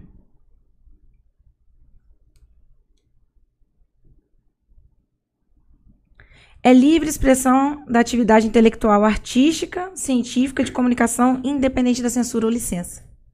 Do que nós estamos falando aqui, dessa porra, dessa restrição, dessa censura conveniente, tipo, calhou Não, aí, e- essa porra aí. infelizmente hoje. E, Top, hein? E o que tem de censura velada, censura. Não, nas redes sociais hoje tá foda. Eu não quero falar de censura. Então, eu acho que a para. gente já falou de Tá censura bom aqui. já, tá bom. E eu acho que o pessoal agora também quer descansar e tem uma turma me esperando. Que eu acho que se chama, inclusive, Turma do Weintraub. Que eu espero do fundo do meu coração que esse Weintraub não seja um esquerdista, mas deixa eu já deixar esse recado aqui pra ele. Weintraub, tenho passado uma raiva muito grande por tua causa, porque eu acredito que o senhor representa os interesses eleitos ali em 2018, que foram os que me levaram para a rua, de Deus, Pátria e Família, alguém que defende as coisas que eu acredito, que é um conservador, que é alguém que entende que a nossa briga é realmente contra os verdadeiros socialistas, alguém que realmente quer chegar no sistema para meter uma bicuda no sistema e não para chegar lá e querer ficar batendo papinho com os inimigos, trocando firulo com eles e no final do dia entregando cargo para petista, para pissolista e no final do dia pegando e fazendo o povo de idiota. Se o senhor estiver me fazendo tomar tanta porrada da direita quanto eu, tenho, eu, eu tomei na minha vida da esquerda, pra você pegar e trair todo esse projeto, numa boa, tu vai ser o pior dos caras na história do Brasil de longe. E a mesma cara que vem te apoiar e aceita tomar porrada até da direita por Alô, tua causa, Gugu! vai te bater com tanta força, amigo, Ih, chamou que na você xincha. vai se arrepender de ter me conhecido. Chamou na xincha, bigode. Vixe Maria. E ele tá vendo porque. mal? Sabe o que ele tá vendo? Ele tá lá vendo porque ele tá falando, meu, essa menina não chega. E ele tá assistindo. Então o recado já tá dado, ó, direto ao ponto, velho. Partiu! Liz, brigadão. Muito obrigado mesmo pela presença. Você é muito bem-vindo aqui. É, já era seu, seu camarada através do WhatsApp. E, pô, te conhecer pessoalmente foi um prazer. Sinta-se em casa quando estiver em São Paulo. Você e quem você quiser trazer aqui. Obrigada. Ah, o grupo G16 está de portas abertas. Eu queria que você dissesse: se você for tirar o CR, você vai tirar onde? Se eu for tirar o CR, eu vou, ter, vou tirar onde o pessoal me dê mais facilidades. Ah, onde os amigos puderem me abraçar. Me chamar onde de estão os querida. amigos? Onde me estão os pegar amigos, no colo. Isso Me é- chamar de meu amor. E E, me ajudar a tirar meu CR. Isso é coisa de esquerdista, hein? Não, isso é coisa de quem está falando com os amigos. amigo? Eu não tô oferecendo nada em troca. Aí, bigode. Ô, Liz, faz a pergunta a você, mano. O problema sou eu. Vamos lá. Liz. se Olha você que charmoso, você viu? Peraí, peraí, deixa eu puxar o barato. Rapaz, bigode. Não, calma, é só. Eu não tava pronto. Então, então, então vamos O lá. público viu. Eu não sei se a câmera pegou, mas o público viu que eu não tava pronto. Mano do céu. Liz, se você for tirar seu CR, você estando aqui em São Paulo, em Moema, na Alameda Ambiquaras, aonde você vai tirar seu CR? Eu acho que vai ser aqui, com o pessoal A do GNC. Pode Pôr, que tá no G. 16, não é? Ô, louco! Aê! Arrancamos a propaganda da Liz, mano. Pô, Mano, mano. Obrigado, se vai chover, velho. Liz, brigadão. Ô, gente, eu que agradeço vocês. Peço perdão Vocês por da qualquer situação. Gente, e numa boa, posso, me permita aqui um momento? Claro. Eu quero dizer uma coisa pra, pra galera aqui, algo que eu aprendi ontem com o Nantes. E eu quero agradecer você, Nantes, pela nossa conversa ontem. Da hora. que eu tava um, tava um pouco chateada com algumas situações acontecendo nos bastidores. Mas eu quero dizer algo, às vezes, pra alguém que me siga, ou que tenha recebido algum vídeo, ou que tá ouvindo alguma fofoca, seja lá o que for. Cara, numa boa, me perdoe se eu não me fiz entendida. Ou se o cenário não tem facilitado para que as pessoas entendam as minhas posições. Eu sei que eu tenho feito as minhas escolhas em cima daquilo que eu sempre fiz, acreditando naquilo que para mim é mais importante, que são as minhas convicções. Antes de pagar pedágio para a direita, eu pago pedágio para o conservadorismo. E antes de pagar pedágio para o conservadorismo, eu pago pedágio para Deus. E eu sou o tipo de pessoa que eu não vou aceitar injustiça na minha frente e eu ficar em silêncio. Porque isso aconteceu lá atrás no passado, quando meus irmãos conservadores chegaram, né, botando a boca no mundo, e eles tentaram mudar a realidade de muitos países. A gente admira hoje a história da Inglaterra, Mas a gente, às vezes, parece que não tá pronto para poder viver o que a Inglaterra viveu. Quando os puritanos chegaram no poder, e aí, Brasil Calvinista, obrigado por vocês terem assistido até o final. E muito obrigado por na semana passada vocês terem me colocado no grupo. Porque eu falei, obrigada, Deus. Porque eu tava vendo que essa hora de, de direita, desse pessoal aí, ia vir o cancelamento pro meu lado. E eu falei assim, Deus, eu acredito no que eu tô defendendo, eu não quero ficar sozinho. Porque eu já fiquei sozinha. Cara, ficar sozinho, apanhando, é foda. Eu passei por isso na faculdade. As lágrimas que as pessoas veem hoje, nas lives aqui, eu chorei sozinha dentro de banheiro de faculdade. Porque eu me defendi. Mas eu ia pro banheiro sozinha depois de chorar. Não tinha movimento de direita nenhum para me dar a mão. Nunca teve. Nunca. Nunca teve movimento de direita, movimento bolsonarista. Nunca teve. Margarida Salomão batendo lá em Juiz de Fora, lá promovendo lá os vereadores e tudo mais. Deputado de direita nenhum. Nem filho, nem primo de Bolsonaro. Foi até Juiz de Fora ouvir o grito da gente lá. Pelo contrário, Teve movimentos de direita que até poderiam fazer isso, não fizeram porque disseram que eu queria protagonismo. E eu repito aqui o que eu disse no outro podcast. Se eu tô tendo protagonismo, é porque tem gente que devia estar tá trabalhando e não tá. Porque um lugar não pode ser ocupado por duas pessoas ao mesmo tempo. Então, cadê os tais deputados da direita conservadora brasileira, bolsonarista de juiz de fora, que não fizeram nada pela nossa cidade? É só uma pergunta que eu faço. Então, você que às vezes não está entendendo nada desse cenário, Deixa eu dizer uma coisa para você. Eu estou indo dentro daquilo que são as minhas convicções. Se eu errar, a cara que vem aqui falar essas coisas todas volta para poder pedir desculpas também.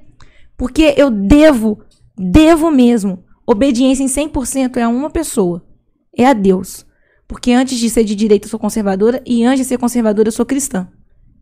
E um calvinista, ele não tem medo de perder nada nessa terra, nem amigo, nem seguidor e nem dinheiro, porque a gente já não tem nada. Porque a gente não tem amor a nada disso aqui. Nada disso aqui é nosso. E é por isso que a gente consegue contribuir com isso aqui. Porque o nosso coração não está nesse lugar. A nossa pátria não é aqui. Obrigado, pessoal do Brasil Calvinista. Obrigado a vocês. Coração no lugar certo, na nossa pátria celestial. Vambora. Tamo junto. Pode pôr.